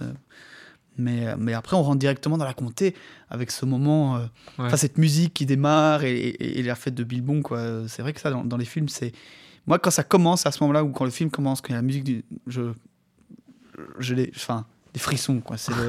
Là, on y est hein, quand la musique Ouais, est lancée. ouais. Puis on en avait rencontré euh, un peu plus euh, les saquets de Besace aussi dans le livre.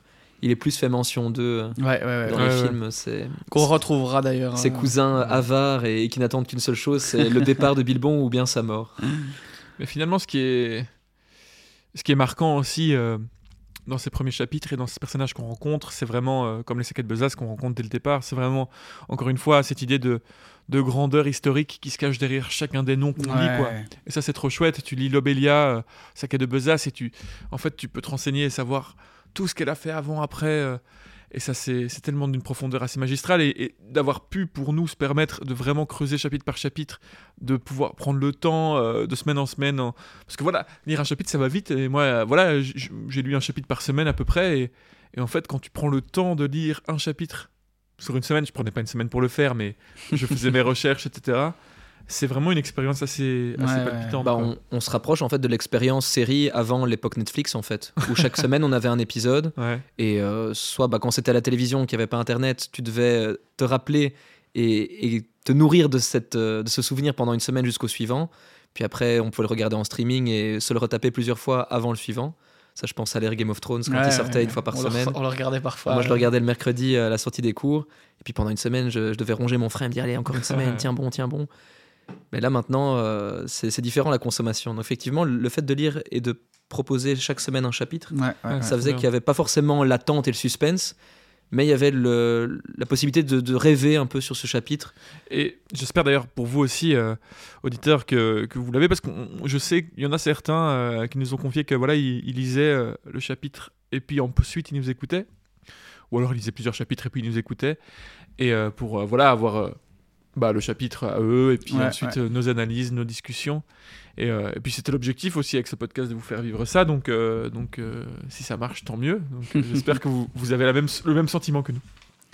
On a ces 17 années en fait d'attente entre, entre ce, ce début de livre et, et- et le début de l'aventure. Euh, c'est vrai qu'on oublie ça parfois, mais enfin, ça fait quand même Ouais. un gros trou.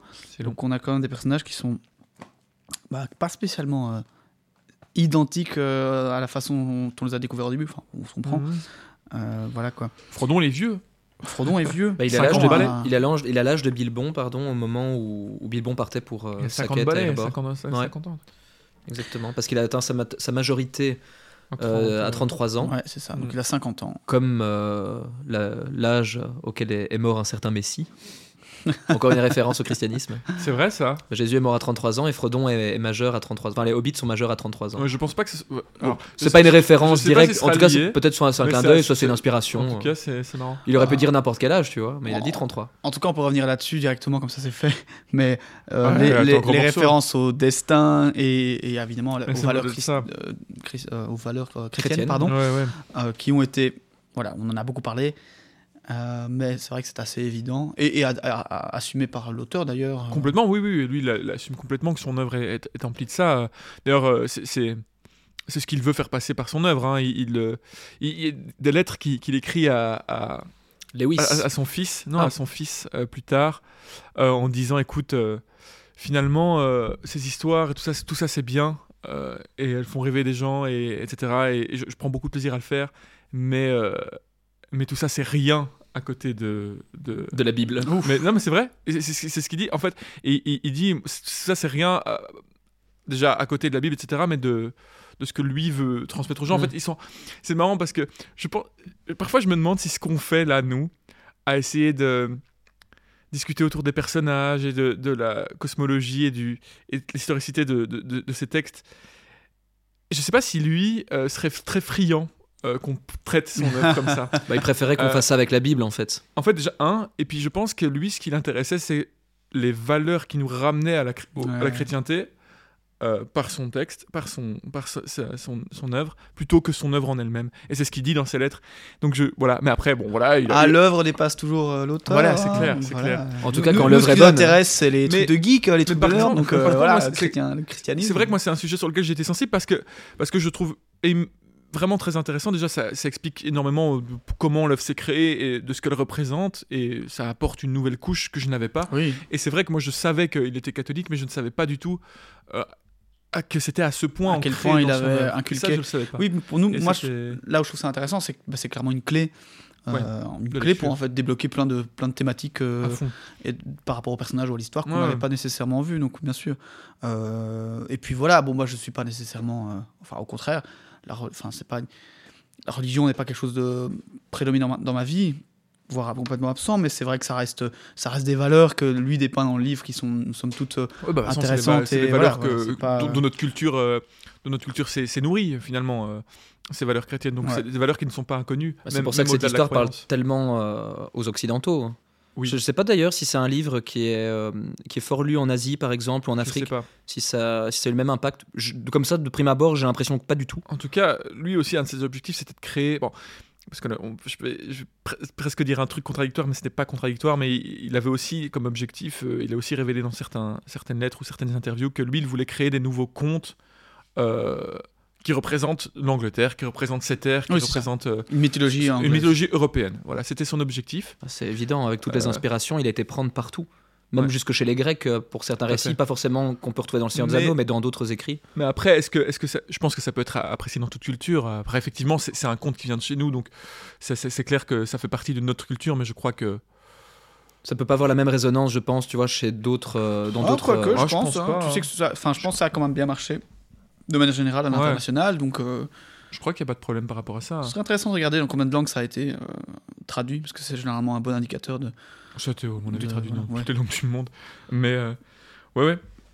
Non, je crois que c'est, ça, ça, ouvert, ça ouvert à tout. Après, là, là, quand on dit qu'il il, il a fait une œuvre autour de- des thèmes européens, etc., c'est pas du tout euh, ça, ça ne ferme rien, évidemment, c'est juste, c'est vraiment son objectif de base. De créer une mythologie C'est qui- ce qu'il a dit à la base. Donc effectivement, c'est empreint de, cette, de, notre, de notre culture et de... C'est tiré de notre culture et en plus, ça parle à notre culture, donc c'est... Oui, évidemment, c'est. Clair qu'on ouais. s'y retrouve bien, quoi.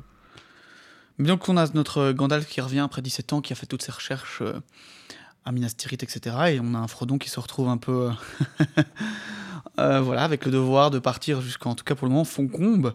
Il a le devoir, mais attention, il a le choix. hein. Il a le choix, mais le choix, il va quand même très fort dans une Le direction. destin n'a rien à voir là Ah mais enfin non. Mais voilà, donc euh, départ, euh, départ avec Sam, parce que notre petit Sam écoute euh, aux fenêtres. euh, Mhm. rencontre de. Enfin, non, pas, pas du tout rencontre euh, fortuite comme dans les films. trajet très organisé par un Ouais. certain Merry, notamment. Où ils font toute une manigance pour faire croire que Frodon va déménager à Creux de Crique. Creux le Cric, ouais. Ils vont quand même à Creux de Crique et ils déménagent toutes ses affaires. Ils laissent la maison de cul-de-sac au saquet, au saquet de Buzzard, Ça y est, justement. enfin. C'est- il, il leur donne... Qui il- peuvent enfin avoir les cuillères euh, en argent de Bilbon Qui lui rendront, hein, d'ailleurs. et qui sont déçus de ne pas voir de, de trésors cachés dans les caves de, de cul-de-sac. Ouais. Et euh, aussi, un moment euh, très important, c'est le père de Sam qui, qui envoie balader Ouais, un ouais. Nazgûl devant Un sa porte, noir. qui se trouve Mais- 100 mètres derrière Frodon et Sam au moment où ils partent. hein. Mm. Encore une fois, il y a cette idée vraiment que la menace est quand même beaucoup plus moins in- moins prégnante, moins dure dans ces premiers chapitres. Mais Elle est là très souvent, par, mais c'est vrai comme tu dis par petites doses et elle a l'air moins gravissime Ouais. vu qu'en plus les Nazgûl ne sont pas à dégainer leur poignard à, à tout va, Mhm. ils sont plus en train de parler, d'essayer de marchander des C'est plus informations. gentil quoi, c'est plus Ouais. enfant. Et c'est vrai que pour les personnages, comme ils n'ont pas reçu la lettre de Philibert, euh, Norbert, euh, Foire de de, Beurre, de et l'autre traduction c'est Philibert euh, Fleur de beurre. Ouais. Euh, comme ils n'ont pas reçu cette lettre, en fait, ils ne sont pas au courant du danger dans lequel Mhm. ils sont, et donc ils sont en mode tout, tout, tout, tout, on Mhm. part à le Cric, alors qu'en fait, ils ont, ouais, ils ont clairement euh, des cavaliers noirs, euh, des Nazgûl qui les suivent, quoi. Mais c'est vrai que pour toute cette partie. Euh, je- il- il- Frodon le dit à un moment, il dit euh, si j'avais su, je serais parti directement, j'aurais pas attendu un mois, quoi. Mm. Mais du coup, arrivé à Creux le Cric, euh, les, les Nazgûl d'ailleurs qui y passeront, qui, qui, Oui. euh, qui iront attaquer notre Les hobbits pauvre, de Creux de euh, Crique vont euh, sonner Grollard, l'alarme. c'est ça Grollard qui s'appelle euh, Crowlar Bolger, ouais, enfin ils vont en tout cas le, le- lui tirer les verres du nez quoi. Ouais. Oui, ils vont sonner l'alarme dans le village Ouais, pour ouais, euh, ouais. appeler les hobbits euh, à se battre, ce qui n'avait pas été fait depuis des centaines Ouais, d'années. ouais. Et, et d'ailleurs, euh, c'est vrai, gros rappel à la, en fait, la, la- le au courage des hobbits qui sont beaucoup plus enclins à sortir les épées euh, et à défendre euh, la comté que, que ce qu'on le pense en fait, même si. Ouais, c'est ce qui est dit dans le prologue, c'est qu'ils sont capables de se Ouais. défendre quand il le faut, mais ils ne le font jamais volontairement. Et La dernière fois qu'ils avaient Ouais. sonné l'alarme, c'était pour les, des loups, je pense, qui avaient attaqué la comté. C'est possible. Et ils sont aussi très capables de se mettre tous ensemble pour brûler des grands arbres euh, au milieu de la forêt pour les. Ouais, ouais, ouais, douze fameuses Pour- pour moquer. d'ailleurs, avec beaucoup de. Comment on disait le, euh, le mot de ces arbres euh, Et peu les et les... Les euh, zen qui sont les devenus-. Les Huornes. Les. Huornes. les Huornes. Euh, donc euh, voilà, dont on va faire la rencontre assez rapidement dans cette forêt, bah, quand même toujours un peu magique, hein, qui, qui avant recouvrait l'intégralité de la Terre du Milieu, qui a été coupée notamment par les Dunedains en grande partie, et que, que voilà, qui vont emprisonner nos personnages. Tout ça va nous valoir carrément un, un chapitre à chaque fois. hein. Mhm. Euh, c'est vrai que c'est ça aussi que c'est long, c'est qu'à chaque fois, on a un événement euh, qui prend tout un chapitre et donc voilà, on reste dans la comté, il y a ce Huorn. ça- Je me souviens qu'à la première lecture, moi, c'était ça et les Galgal, c'était des, des passages un peu longs quand elle Ouais, pareil. ça vaut tout un chapitre sur un truc. Mm. Mais euh, une fois libérés de cet arbre, euh, nous rencontrons le fameux Tom. Tom. Nick. Ouais, le tome. Bah oui, le tome. Bah, le tome, encore une fois, encore une fois, une figure assez euh, enfantine, assez contresque, assez euh, voilà. euh, Ouais, ouais. Et en même temps, euh, divine d'une certaine manière. oui, mais D'après les théories qui oui, circulent sur d'après la lui. théorie, mais quand tu lis le livre, en fait, c'est ça qui est fou, c'est que maintenant qu'on est en train de se battre pour la, la mort de Boromir, etc. Ça me paraît complètement absurde d'avoir un personnage comme Tom. Comme si c'était une autre Ouais, tu histoire. vois, c'est autre chose, c'est un autre monde. Ah, C'est pour ça que dans les, les- même dans les films, je trouve qu'il est un peu à part la communauté de l'anneau. Et il est un peu mon préféré pour ça, au-delà du fait que c'était le premier et que je le découvrais via ça. Je trouve qu'il a ce côté aventure qu'ont moins les deux suivants. Et que moi qui me plaisait plus en tout cas, c'est la découverte de tout. C'est le moment où on se lance et on n'est pas encore dans l'épique et le grandiose des deux suivants, qui est super aussi. Mais il a une autre saveur, je trouve, qui est plus proche de, l'enfance. Ouais, mais ils ont éludé quand même pas mal ce côté compté euh, dans, dans- Oui, bien sûr, dans, bien le- sûr. dans les films. C'est pour ça qu'ils ont. en- D'ailleurs, pour ça qu'ils ont enlevé Tom. Et finalement, on peut peut-être comprendre pourquoi ils ont enlevé Tom. C'est parce que vu, vu comme on en parle maintenant, effectivement, il y a tellement une différence De ton. de ton Mhm. entre le premier livre du premier tome et le second livre du premier tome, et la suite même de l'œuvre, que ça me semble logique que dans un film ce soit difficilement faisable. Moi, moi je t'avoue que C'est- l'un des changements que je comprends le plus parce que c'est. ah, Il y a, Bah il y a oui. d'autres éléments, moi, pour moi, je me dis pourquoi est-ce qu'ils ont changé? On parlait d'Elessar, la pierre, pourquoi est-ce qu'ils ont, ils ont changé ça par le collier blanc d'Arwen. Ouais, Il y a plein de petits éléments où parfois t'es là en mode c'était pas nécessaire, c'était peut-être une bête question de tournage, Mhm. de, de, de production, etc. Nous, on- enfin voilà, on, est- on connaît un peu, on est comédien, on sait que parfois en fait c'est sur le moment même, t'as pas le, t'as pas, Ouais, le, bon, t'as pas le, le bon accessoire et tu fais bon ben on, on- avise et on fait pas autrement. ça, c'est pas le cas. Euh, mais là, clairement, je pense que Tom était quelque chose de beaucoup trop compliqué à implé- implémenter dans un film pareil, euh, à faire comprendre aux spectateurs. Mais c'est parce que je pense qu'ils ont pris le ton de la suite de l'œuvre et ils l'ont ramené dès le Ouais, départ. ouais, c'est ouais, pour ça qu'on a un départ rester aussi. cohérent. On a, on a un début qui est beaucoup plus expédié dans, le- dans, dans les films et euh, on s'attarde moins. en et il y a directement ce côté beaucoup plus sombre, beaucoup plus dur euh, des Nazgûl euh, voilà, qui, vont, qui font tomber la porte, là, qui Ouais, écrasent ouais, le type. ouais, ouais, Il y a un côté directement beaucoup plus dangereux euh, qu'il y a moins dans le livre. Et aussi, arrive, chose très importante euh, pour euh, expliquer l'absence de Tom, c'est pour ne pas amoindrir la puissance de l'anneau. Ouais, c'est vrai, pour Euh, un spectateur pour, euh, lambda. pour un- euh, il faut garder, ça c'était la vision de Peter Jackson, il faut que l'anneau puisse corrompre tout personnage dans l'histoire. Vu que Gandalf en a peur, si il rencontre 20 minutes après Frodon un personnage qui Ouais, ressemble à clair. Gandalf et qui le prend comme ça, on se dit mais attends, c'est lui qui doit accompagner tout Frodon, pas Gandalf. ouais, tout à fait. Ouais. C'est pour ça que Faramir dans le film aussi est tenté par l'anneau d'une certaine manière. Hmm. C'est pour ça que les gens ont quand même beaucoup gueulé à l'époque, et je sais que surtout par exemple pour le, le retrait de Glorfindel, qui en plus était son, son, son arc narratif a été recollé à, à Rowan, ça je peux un peu plus comprendre. Moi je crois qu'il aurait dû être là au, au Conseil d'Elrond, etc. Mais par contre pour Tom, je pense que c'est une évidence que c'est vraiment, euh, enfin, euh, scénaristiquement euh, assez un, un enfer de, de l'adapter. Tom, pour revenir un peu sur sa théorie, euh, on, va, on va dire la, la plus probable, hein, mais que, que voilà, il, il serait probablement, ça, ne ça restera une théorie, mais une personnalisation, une personnification de, de la musique en fait de, d'Iluvatar, quoi. Mhm. Euh, La musique, ouais. Et bah, par, ailleurs, par rapport à ça, et par rapport à ce que tu dis, Cyril, sur euh, le côté plus léger et enfantin du premier livre, euh, j'aimerais reprendre euh, un commentaire ou un message que nous avait envoyé un auditeur qui disait qu'il avait lu ou entendu quelque part que justement le personnage de Tom serait une inspiration d'un jouet d'enfance qu'avait Ouais, Tolkien quand il était en Afrique ouais, du Sud, ouais. et ce qui d'ailleurs peut totalement coexister avec euh, la théorie sur Bien le fait qu'il serait l'incarnation de la musique, parce que ce jouet était là avant tout, comme la musique, avant les histoires du Seigneur des Anneaux que Tolkien a imaginées, et que du coup, bah, il y aura encore ce, ce lien avec l'enfance de Tolkien pour le coup, qu'il avait voulu amener euh, comme un, un élément de légèreté au sein du récit. C'est c'est d'ailleurs la théorie la plus probable, mais elle rentre pas dans le récit. C'est-à-dire donc c'est une théorie extérieure à Ouais, ouais. De l'œuvre, mais à mon avis c'est c'est vrai. C'est Mhm. probablement vrai. euh, c'est- parce que je- je- cette info, euh, je pense qu'elle est probablement vraie. Mais Alors pendant les épisodes de la Morée et compagnie, je vous avais régulièrement parlé de, des fameuses choses sans nom. Euh, j'a- J'avais été re- revérifié en fait, mais il y avait vraiment pas beaucoup plus d'informations à en donner. Outre, le, outre le fait, pardon, que il est carrément mis sur les wikis que les plus grosses théories sont que ce sont aussi en fait des personnifications de la dissonance de la musique. comme euh, Euh, comme Ungoliant, à l'inverse, euh, ouais. voilà, comme Ungoliant et euh, le, le, le- The Watcher, oui le truc, Le garde de l'eau, guetteur de l'eau, merci. Euh, donc voilà, donc c'est, je pense que beaucoup de gens ont la théorie que c'est un peu le penchant euh, Négatif de Tom, quoi. dissonance ouais, de Tom. Quoi. Ce qui ferait sens puisqu'elles sont là depuis le début. Donc voilà, donc on a notre fameux Tom euh, qui va sauver nos personnages des tertres. euh, Ouais, évidemment, les tout Même ça. chose, hein, moi, tout ça, des passages beaucoup plus agréables à revivre. euh, je trouvais ça vraiment. ah, Parce que t'as ces épées, ces dagues, euh, Frodon qui. Moi, j'ai l'impression d'avoir lu au début pour. Tu vois, t'as- t'as- tu Mm. lis et tout. Ici, le fait de s'y arrêter. euh, ouais, puis, puis même trouver ces dagues. S'arrêter sur qui sont ces. Ces spectres, en fait, euh, d'où viennent-ils? Essayer d'aller voir s'ils ne viennent pas d'une guerre ou l'autre euh, Mm. euh, qu'il y a eu dans l'art nord euh, longtemps avant. Et enfin, ben, on arrive quand même à, assez vite à, à Brie. Et se Aragorn. passe, euh, Enfin, en tout cas, À ouais. la, la oui, rencontre la- avec le- Grand le rôdeur, ouais. Ouais, bah oui, écoute. Mais on a tout de même oublié une chose avant d'arriver jusqu'à Brie. C'est qu'on on n'a pas reparlé de cette fameuse théorie sur la créature à croupe-ton Ah, à croupe-ton. Ouais. qui les suivait avant qu'ils arrivent à Creux de. Ouais, ouais, bah, Comment oublier cette théorie? Bon, bah, cette théorie est morte, elle est tombée à l'eau, je suis oh, désolé. du- Bah si, c'est vrai, désolé, mais Aragorn a mis fin à cette théorie euh, au dernier chapitre, là, donc je... Mais je pense que la théorie, voilà, je pense. Elle a été même le, le jour même quand on a été faire des recherches. Ah, il faut d'abord qu'on euh, rappelle exactement de quoi il s'agit pour Voilà, ceux qui auraient alors, oublié cette effet. euh, anecdote. À mon avis, ils ont pas oublié. le running gag de tous les épisodes.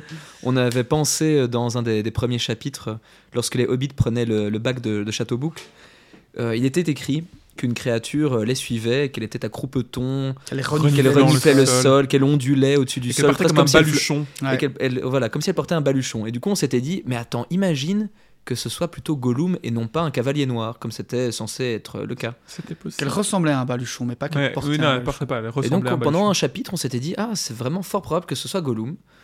On a eu quelques retours, puis nous-mêmes, on, on repensait à nos lectures précédentes, et on se rappelait que Gollum était censé être enfermé en Moria, donc ça ne collait pas, mais on avait envie d'y croire. Et au fur et à mesure des chapitres, parfois, c'était possible, et en fait, non, pas du tout. Euh, c'est- Aragorn a vraiment mis le point Ouais. final à cette théorie dans le précédent chapitre. Ce n'était pas Gollum, il était en Moria, c'était bien un cavalier noir. Et notre euh, fameux euh, Norbert, port de beurré.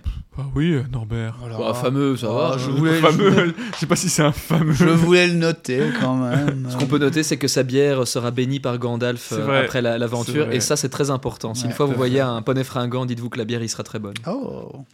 Alors, euh, donc voilà, euh, lame dans le noir, une lame dans le noir chapitre.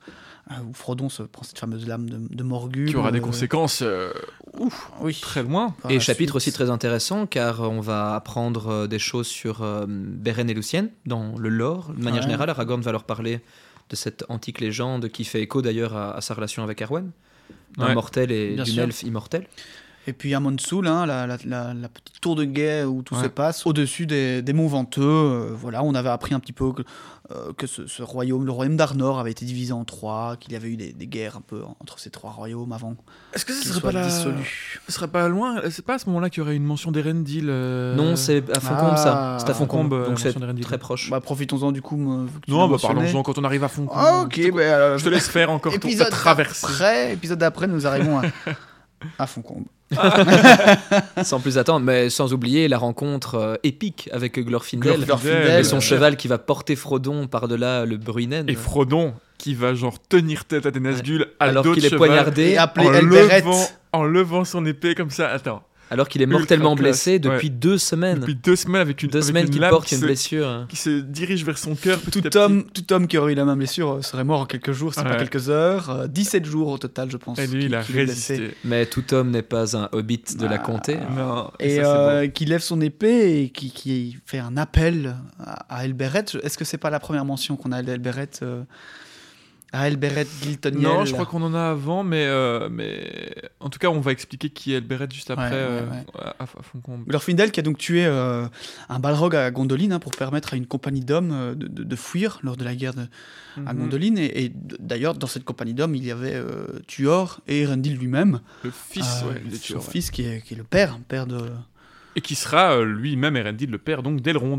Voilà, Attends, tu veux dire qu'il y avait déjà un être super puissant qui a affronté un balrog pour permettre à d'autres personnes de fuir Bien Hmm, sûr. Ça fait écho à un chapitre futur, ça. Ouais. Mais du coup, oui, Erendil était donc à, Ouais, à Erendil Gondolin était- avec avec avec euh, avec euh, Avec. euh, Tuor non, mais le mec, le- le- l'elfe qui vient de- Glorfindel. avec Glorfindel et Glorfindel qui va mourir là et qui et sera qui va. ouais. qui sera ramené du coup dans cette œuvre. On le sait aussi par hasard par Tolkien, hein, euh, complètement parce qu'il avait complètement oublié qu'il avait tué cet héros-là dans une autre histoire et que c'est une, une lectrice qui va lui faire remarquer et il va dire ah ouais ben en fait il a été ressuscité. En fait, Oui, et qui est ressuscité donc euh, d'après ses pardon, ses explications euh, par les par les Valar, euh, et il revient avec du coup pas mal de pouvoirs. On, on dit même qu'il a une espèce de forme angélique, qu'il a des pouvoirs de Maillard carrément, On l'appelle Euh, Glorfindel le Blanc à partir de ce moment-là. qu'il peut traverser le, le monde des spectres, donc il peut revenir dans le monde visuel et le monde. c'est quand même un beau rabibochage. hein, Ouais. Bravo Tolkien. Oui, oui, oui. Mais Tolkien, c'est le premier à avoir euh, créé euh, ce, ce fameux dicton euh, Ta gueule, c'est magique. c'est lui qui a lancé ça. Mais ça a quand même créé un des personnages enfin, préférés de beaucoup de gens, et c'est vrai qu'il est trop stylé. quoi. Et puis, bon, ben, euh, fin du livre 1, c'est le moment où on change le disque. On va vite à la toilette et on va euh, refaire le plein de- d'apéro. Euh, et voilà, nombreuses rencontres, bah ouais, conseil de ronde et nombreuses rencontres, etc. quoi. On- Il y a quand même pas mal de- d'elfes, etc. C'est dans ces deux chapitres-là, justement, qu'on va voir euh, toute l'histoire de Rendil que tu nous Ouais. avais magnifiquement Ouais, euh, ouais. narré, euh, Ah, Cyril. pour aller le retrouver facilement. hein. Donc c'était le premier chapitre du livre de. Ouais. Il y avait Ouais. beaucoup de, énormément de dialogues dans ces chapitres, de ce que je me souviens. C'était beaucoup d'histoires en fait. Ouais. On avait tout un, un récap en fait de, de l'histoire de l'anneau, Ouais. d'histoire de personnages, de figures importantes. Hyper intéressant. hein. Ouais, Et c'était très riche pour euh, ouvrir l'univers et notre perception de la Terre du Milieu et des, des histoires qu'il y avait. Et en fait, tu te rends pas compte, mais en, en quoi En 15, 20, 30 pages, c'est déjà beaucoup, mais euh, comme c'est que de l'info, quoi. Que de l'info, que de l'info, que de l'info. Donc sur le, Ouais. sur le lore, Mhm. tu te prends à des chapitres où t'es là. alors, Même, même parfois, un chapitre du Silmarillion va peut-être pas être aussi fourni, quoi. Et t'es là en mode waouh, waouh. Moi, je trouvais ça passionnant Oh, parce que tout s'épaissit à ce moment-là. tout que- prend tellement plus d'ampleur Ouais, et euh, tout devient tellement. On, on comprend beaucoup plus la gravité, donc c'est peut-être ça qui aide aussi Hmm. à ce, ce changement de, de ton entre l'un et D'un l'autre. coup, on sort du monde des hobbits, quoi. Voilà, c'est ça. L'enfance et le monde des Hobbits, ils vivaient dans une certaine quiétude euh, et légèreté, mais une fois qu'ils sont arrivés à Foncombe, c'était un endroit paisible, certes, mais maintenant, ils font partie de l'histoire, avec un 3000 grand H. ans, Ouais, 3000, c'est vrai. 3000, si pas 6000 ans, si Et pas c'est plus vrai. même d'histoires qui sont derrière eux. Et c'est vrai qu'on a parlé de pas mal de personnages à ces moments-là, dans ces épisodes-là, et, euh, et c'est vrai que parfois, bon, ça peut paraître très théorique, mais finalement, euh, bon, on l'a fait, et euh, comme ça, vous pouvez l'avoir aussi, auditeurs et auditrices, euh, pour vous. Et puis en plus, une fois que c'est dit, une fois qu'on a expliqué l'histoire d'Elberet euh, de, ou, ou d'Erendil, ça reste en tête, et, et plus tard, quand on les réévoque, euh, tout de suite, en fait, il y a tout un imaginaire, Mhm. une histoire profonde qui se construit, et c'est hyper vrai agréable. que la simple mention de leur nom quand Frodon brandit une épée, ce n'est plus anodin. Voilà. Et là, on, on comprend Ouais, à quoi ouais, il fait ouais. Appel. C'est pour ça qu'on s'attarde euh, parfois sur certains personnages comme Bah, ça qui nous semblent importants. Et puis... Et la magie qui s'en dégage aussi est plus palpable du coup. Ouais. Et, euh, et oui, ben, parlons aussi vite fait de, de- de ces poèmes et chansons qu'on a souvent l'habitude à sauter quand on Oh. est en lecture. Et ici, en tout cas, nous, on s'est pris un Mais un plus malin- maintenant. Oui, oui, on s'est pris un malin plaisir à les faire. Et on va essayer de, de- de s'y tenir, en tout cas, je- quand on a le temps, hein, parce que ça, vous, imaginez, vous imaginez bien, ça prend parfois un peu de temps. Mais de proposer un peu tout ça, que juste, bah, c'est un peu l'endroit où, au lieu de passer dessus rapidement, ici, Ouais, de pouvoir, euh, Bah d'ailleurs, pouvoir un peu s'y attarder. Et Mais attends, ce non, qui nous donne des. Ne révélons pas nos plans futurs. d'accord, je ne révèle rien. Non, non, ce sera. Mais, et euh, et c'est ce qui nous donne justement plein d'informations sur Elberet ou, euh, ou, ou plein d'autres personnages. donc voilà. En tout cas, moi, moi je pense qu'on on aura l'envie par la suite de, de continuer à essayer de vous présenter euh, des petites préparations. Peut-être, si ça continue à vous plaire, comme certains nous le disent, peut-être que nous continuerons. Flattez-nous et on le fera. Encouragez-nous plutôt. Et bien voilà, donc l'anneau part. hein, après ça, on, tout ça. Ouais. on voit Bilbon un petit peu, il y a des fêtes, des chants. Effectivement, et puis ils arrivent donc en. Bah non, d'abord ils passent par le Caradras. Caradras, cette euh, histoire, qu'on euh, disait aussi des avec lieux un peu. Gandalf qui première fait aussi euh, démonstration de sa, sa magie, mais à un certain moment, qu'en cas d'ultime recours, lorsqu'ils doivent faire du feu au milieu de la montagne, déjà parce qu'il a peur qu'il se fasse repérer par des ennemis, mais aussi temps, parce que euh, de la manière dont il l'exprimait, il n'était pas censé interférer euh, trop ouais. avec sa magie dans la quête. Il est là pour les guider et les aider, mais sans, euh, ouais. sans abuser de sa magie en fait. On, on sentait qu'il y avait une sorte de, de code à respecter. Et Mais- les Istari d'ailleurs qui ont euh, été envoyés sur, sur- à la Terre du Milieu avec une puissance amoindrie. C'est-à-dire que les, les Valar ont, ont amoindri leur, leur Mhm. puissance. Quoi.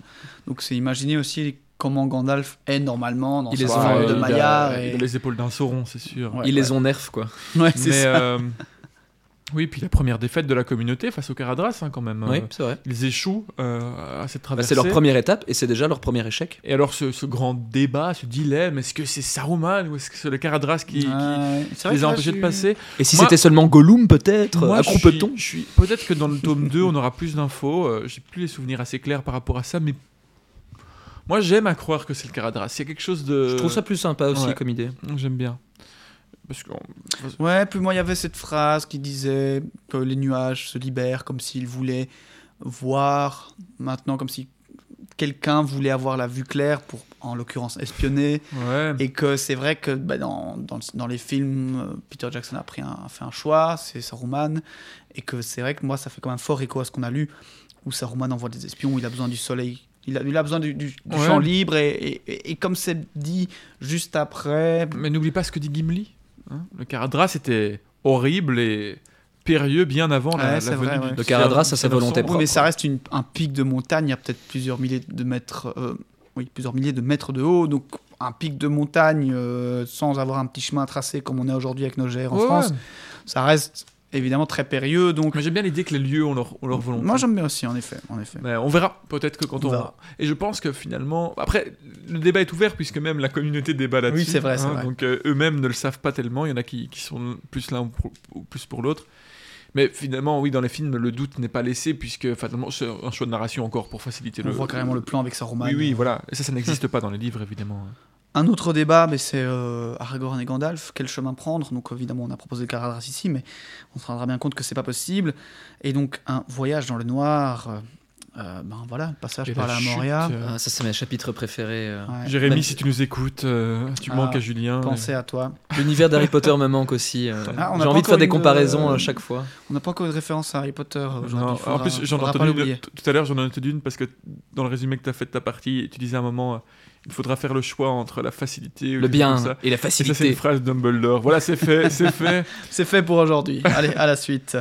Donc le passage à Moria, Ah, oui, c'est ce fameux terrible. épisode avec, euh, avec Jérémy euh, qu'on a, qu'on a adoré. Oui, merci. Euh, merci encore à toi si tu, si tu nous écoutes. euh. Du coup, ben voilà, on avait justement, on lui avait laissé le, le passage, hein, passage quand même, euh, enfin voilà, Épique. épique, euh, la chute, pour ne pas dire la mort, mais bon, la chute la de résurrection, Ah, pour le moment pas encore, mais la chute de le monde des oliviers, la crucifixion. Ah, il est reparti. Bah, quand tu vas dans le Arrêtez-le quand tu vas dans le dictionnaire et que tu cherches la définition du mot épique, il y a une photo de Gandalf qui tient tête au Balrog. Voilà.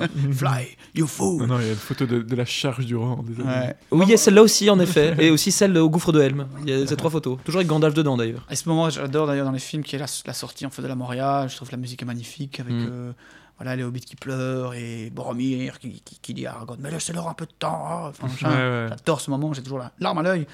Euh, mais ouais, Et transition en finale assez rapide pour arriver en Lorien où en fait on a un beau passage entre le, le déchirement que ça fait d'avoir perdu euh, Gandalf, leur ami et leur guide. Et la Lorien, on sent quand même qu'il y a, même si c'est un endroit apaisé, le danger est encore assez proche avec les orques qui passent et notre compagnie qui se trouve dans les arbres pour, euh, pour dormir.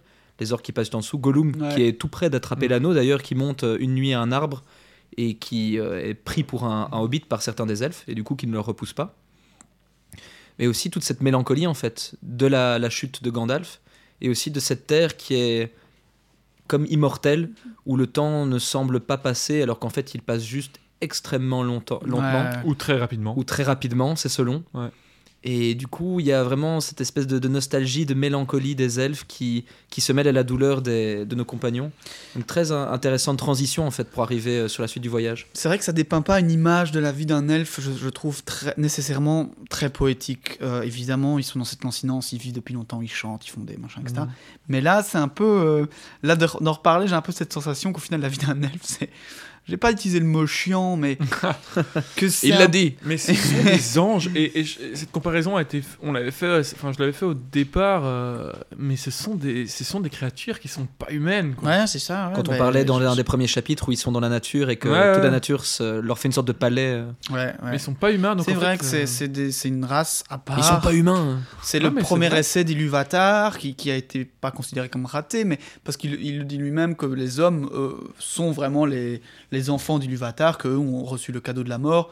Mais c'est vrai que les elfes ont un peu ce côté entre hommes et, et maillards, en fait, encore un espèce. Comme s'il y avait les Ouais. Valar, les maillards et les elfes Ouais, qui étaient ça. en fait une, une troisième sous-catégorie. Et c'est vrai que maintenant qu'on en parle, je, je suis, je suis assez. euh, oui, j'aime bien cette, cette image. Mais ils ont déjà un pied de l'autre côté en fait. On peut pas, c'est ça, et c'est ce- c'est c'est très intéressant parce que c'est ce que dit euh, Frodon euh, au moment de quitter. Euh, donc là, j'avance un peu dans, dans- la timeline. Donc Après, donc ils vont évidemment euh, quitter la Lorienne au bout d'un moment. euh, Galadriel leur fait des cadeaux, et à ce moment-là, il y a cette phrase que j'avais citée où il dit qu'il voit Galadriel, mais il la voit euh, comme on peut apercevoir aujourd'hui les elfes de notre monde, c'est-à-dire en même temps là et en même temps absent. Donc ils sont déjà partis. En fait, ils, Ah, c'est super beau. ils sont, ils sont, ils C'est comme une étoile en fait. Bah, c'est en fait le principe des étoiles qui affectionnent d'ailleurs. Ouais, Voilà. ouais, C'est- au moment où on la voit, elle n'est déjà plus là peut-être. Peut-être qu'elle est, c'est déjà morte. C'est la, c'est la- la- la lumière résiduelle Mhm. de l'elfe. Mais et donc voilà, ça c'est c'est important de, de le savoir. Et on avait déjà parlé de la magie qui est très spécifique aux elfes. C'est que les elfes n'ont rien d'humain. Mhm. En fait, ils ne- n'ont véritablement rien d'humain à part la forme. euh, qui- ah, ce sont des humanoïdes en fait. Oui, ça, Mais tout. à part ça, Ils euh, n'ont rien d'humain. On peut vrai. pas, on peut pas comparer notre vie à la leur. On peut pas comparer notre notion du temps, notre notion du, du monde, notre notre rapport aux choses, puisque les elfes sont. Parce qu'ils ont d'humain, c'est peut-être leurs émotions euh, avec ce qu'elles ont de bon ou de mauvais. Et encore, pas tout à fait de la même manière. Par exemple, Ouais, l'amour, ils ne peuvent tomber amoureux qu'une seule fois, Ouais. mais ils peuvent euh, sentir de Ouais, avoir euh, Ce sont des anges. de la loyauté, éprouver du, du désir aussi. de la confiance. Enfin, ils, Et- sont comme empreints de ça. Et oui, et pour moi, ça rappelle un peu une thématique que j'ai déjà abordée plusieurs fois, que je trouve très importante. C'est vraiment que, bah, en fait, toute cette histoire n'est jamais que la décrépitude de la magie en Terre du Milieu, et notamment des elfes. On parle Mhm. vraiment du fait que bah, les elfes, ils sont voués à partir, leur magie disparaît, et qu'en fait, la Terre du Milieu, elle est destinée aux hommes. Euh, même les hobbits et les nains, vont- les ents, etc., vont, vont Ouais. disparaître si on prend en compte le fait que notre monde est le leur. Peut-être restait-il Euh, des hobbits quelque part en Nouvelle-Zélande. euh, ouais, On ira Ah, regarder pour vous, ouais. chers auditeurs.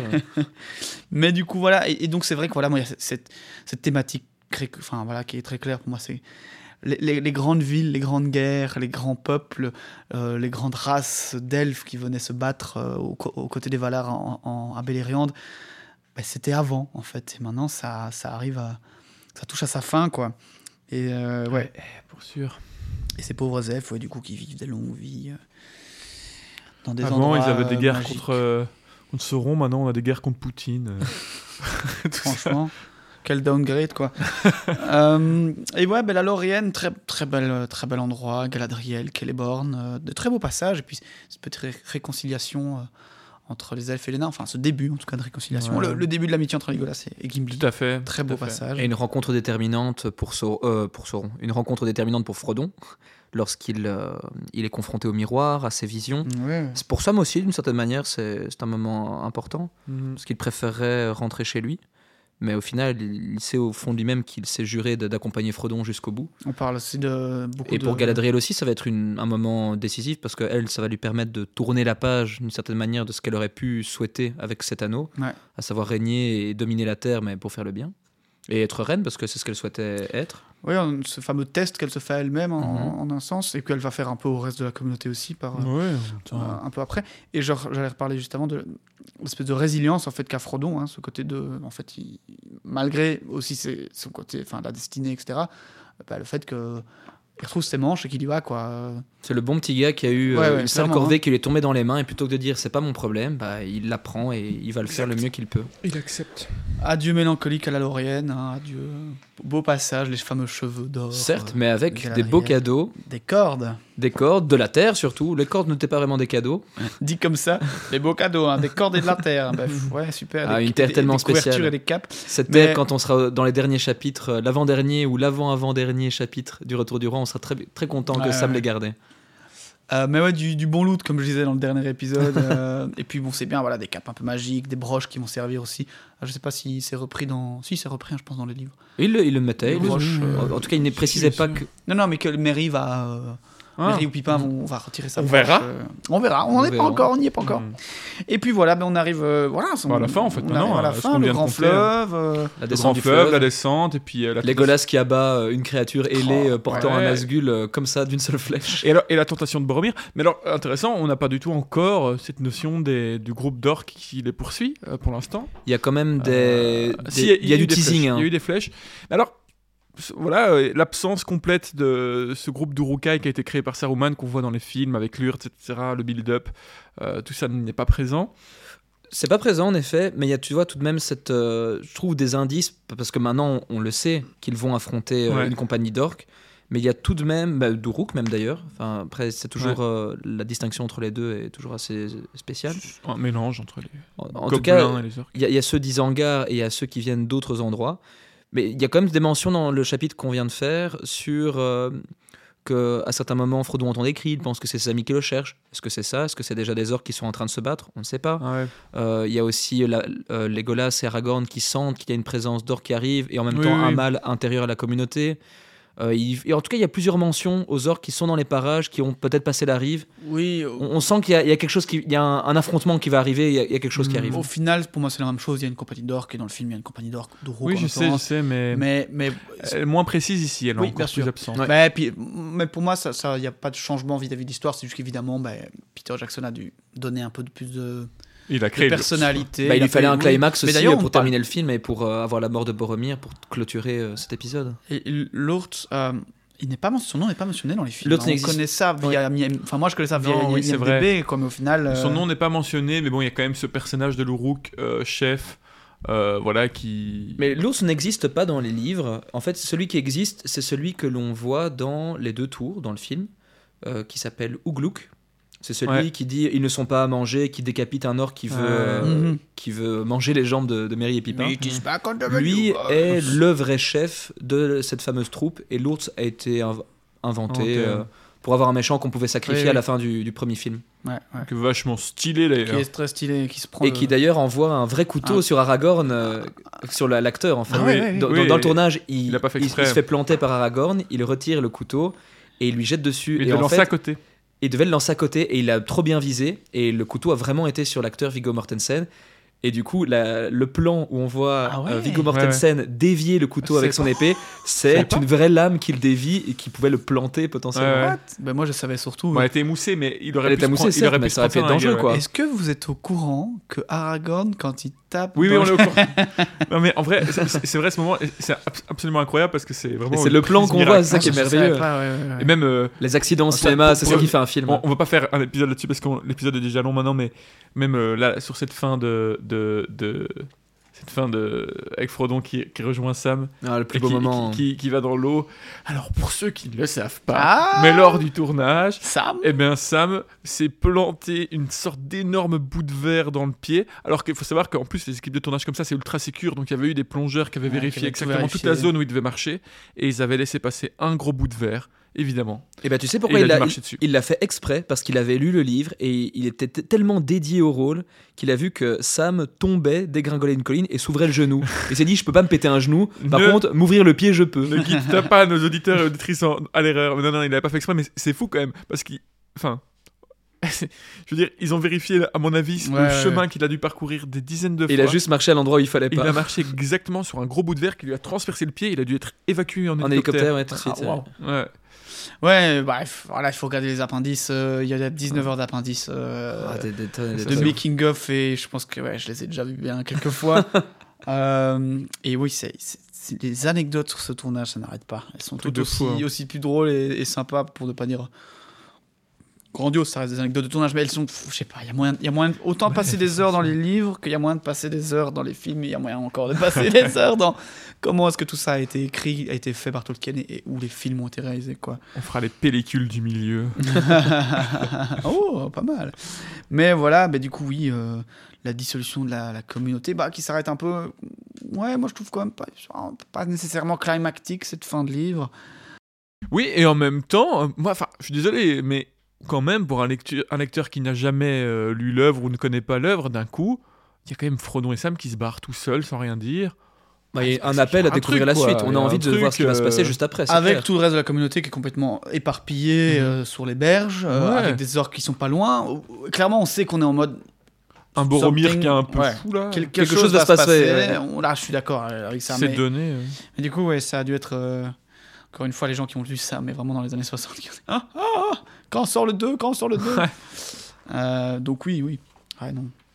Mais écoutez, euh, voilà, on a du coup retraversé euh, ce magnifique livre, quoi. Et oui, c'était déjà le dernier chapitre de la communauté de l'anneau. Alors, pour finir, je tenais d'abord à vous remercier toutes et tous de nous avoir suivis déjà si loin dans le périple de nos valeureux hobbits. Ouais. À chaque épisode, je me dis encore un pas de plus, et ce sera l'endroit le plus éloigné de chez moi, où je n'ai jamais été. et Cyril est fixe de me répondre en chœur Il est fort dangereux, Julien, de sortir de chez soi. On prend la route, et si l'on ne regarde pas où l'on met les pieds, on ne sait pas jusqu'où cela pourrait nous mener. Eh bien, pour ma part, je ne savais pas que ça nous mènerait jusqu'ici quand tu m'as parlé de ce projet il y a six mois, Cyril. Mais je suis très content que vous soyez avec moi, ici, au début de toute chose. Ah. Et quant à vous qui nous écoutez, je tiens à vous dire que nous n'espérions pas tant d'engouement, de bons retours et d'enthousiasme quand nous avons commencé ce podcast. Et c'est un réel plaisir de se retrouver chaque semaine pour vous partager notre voyage au sein de cet univers.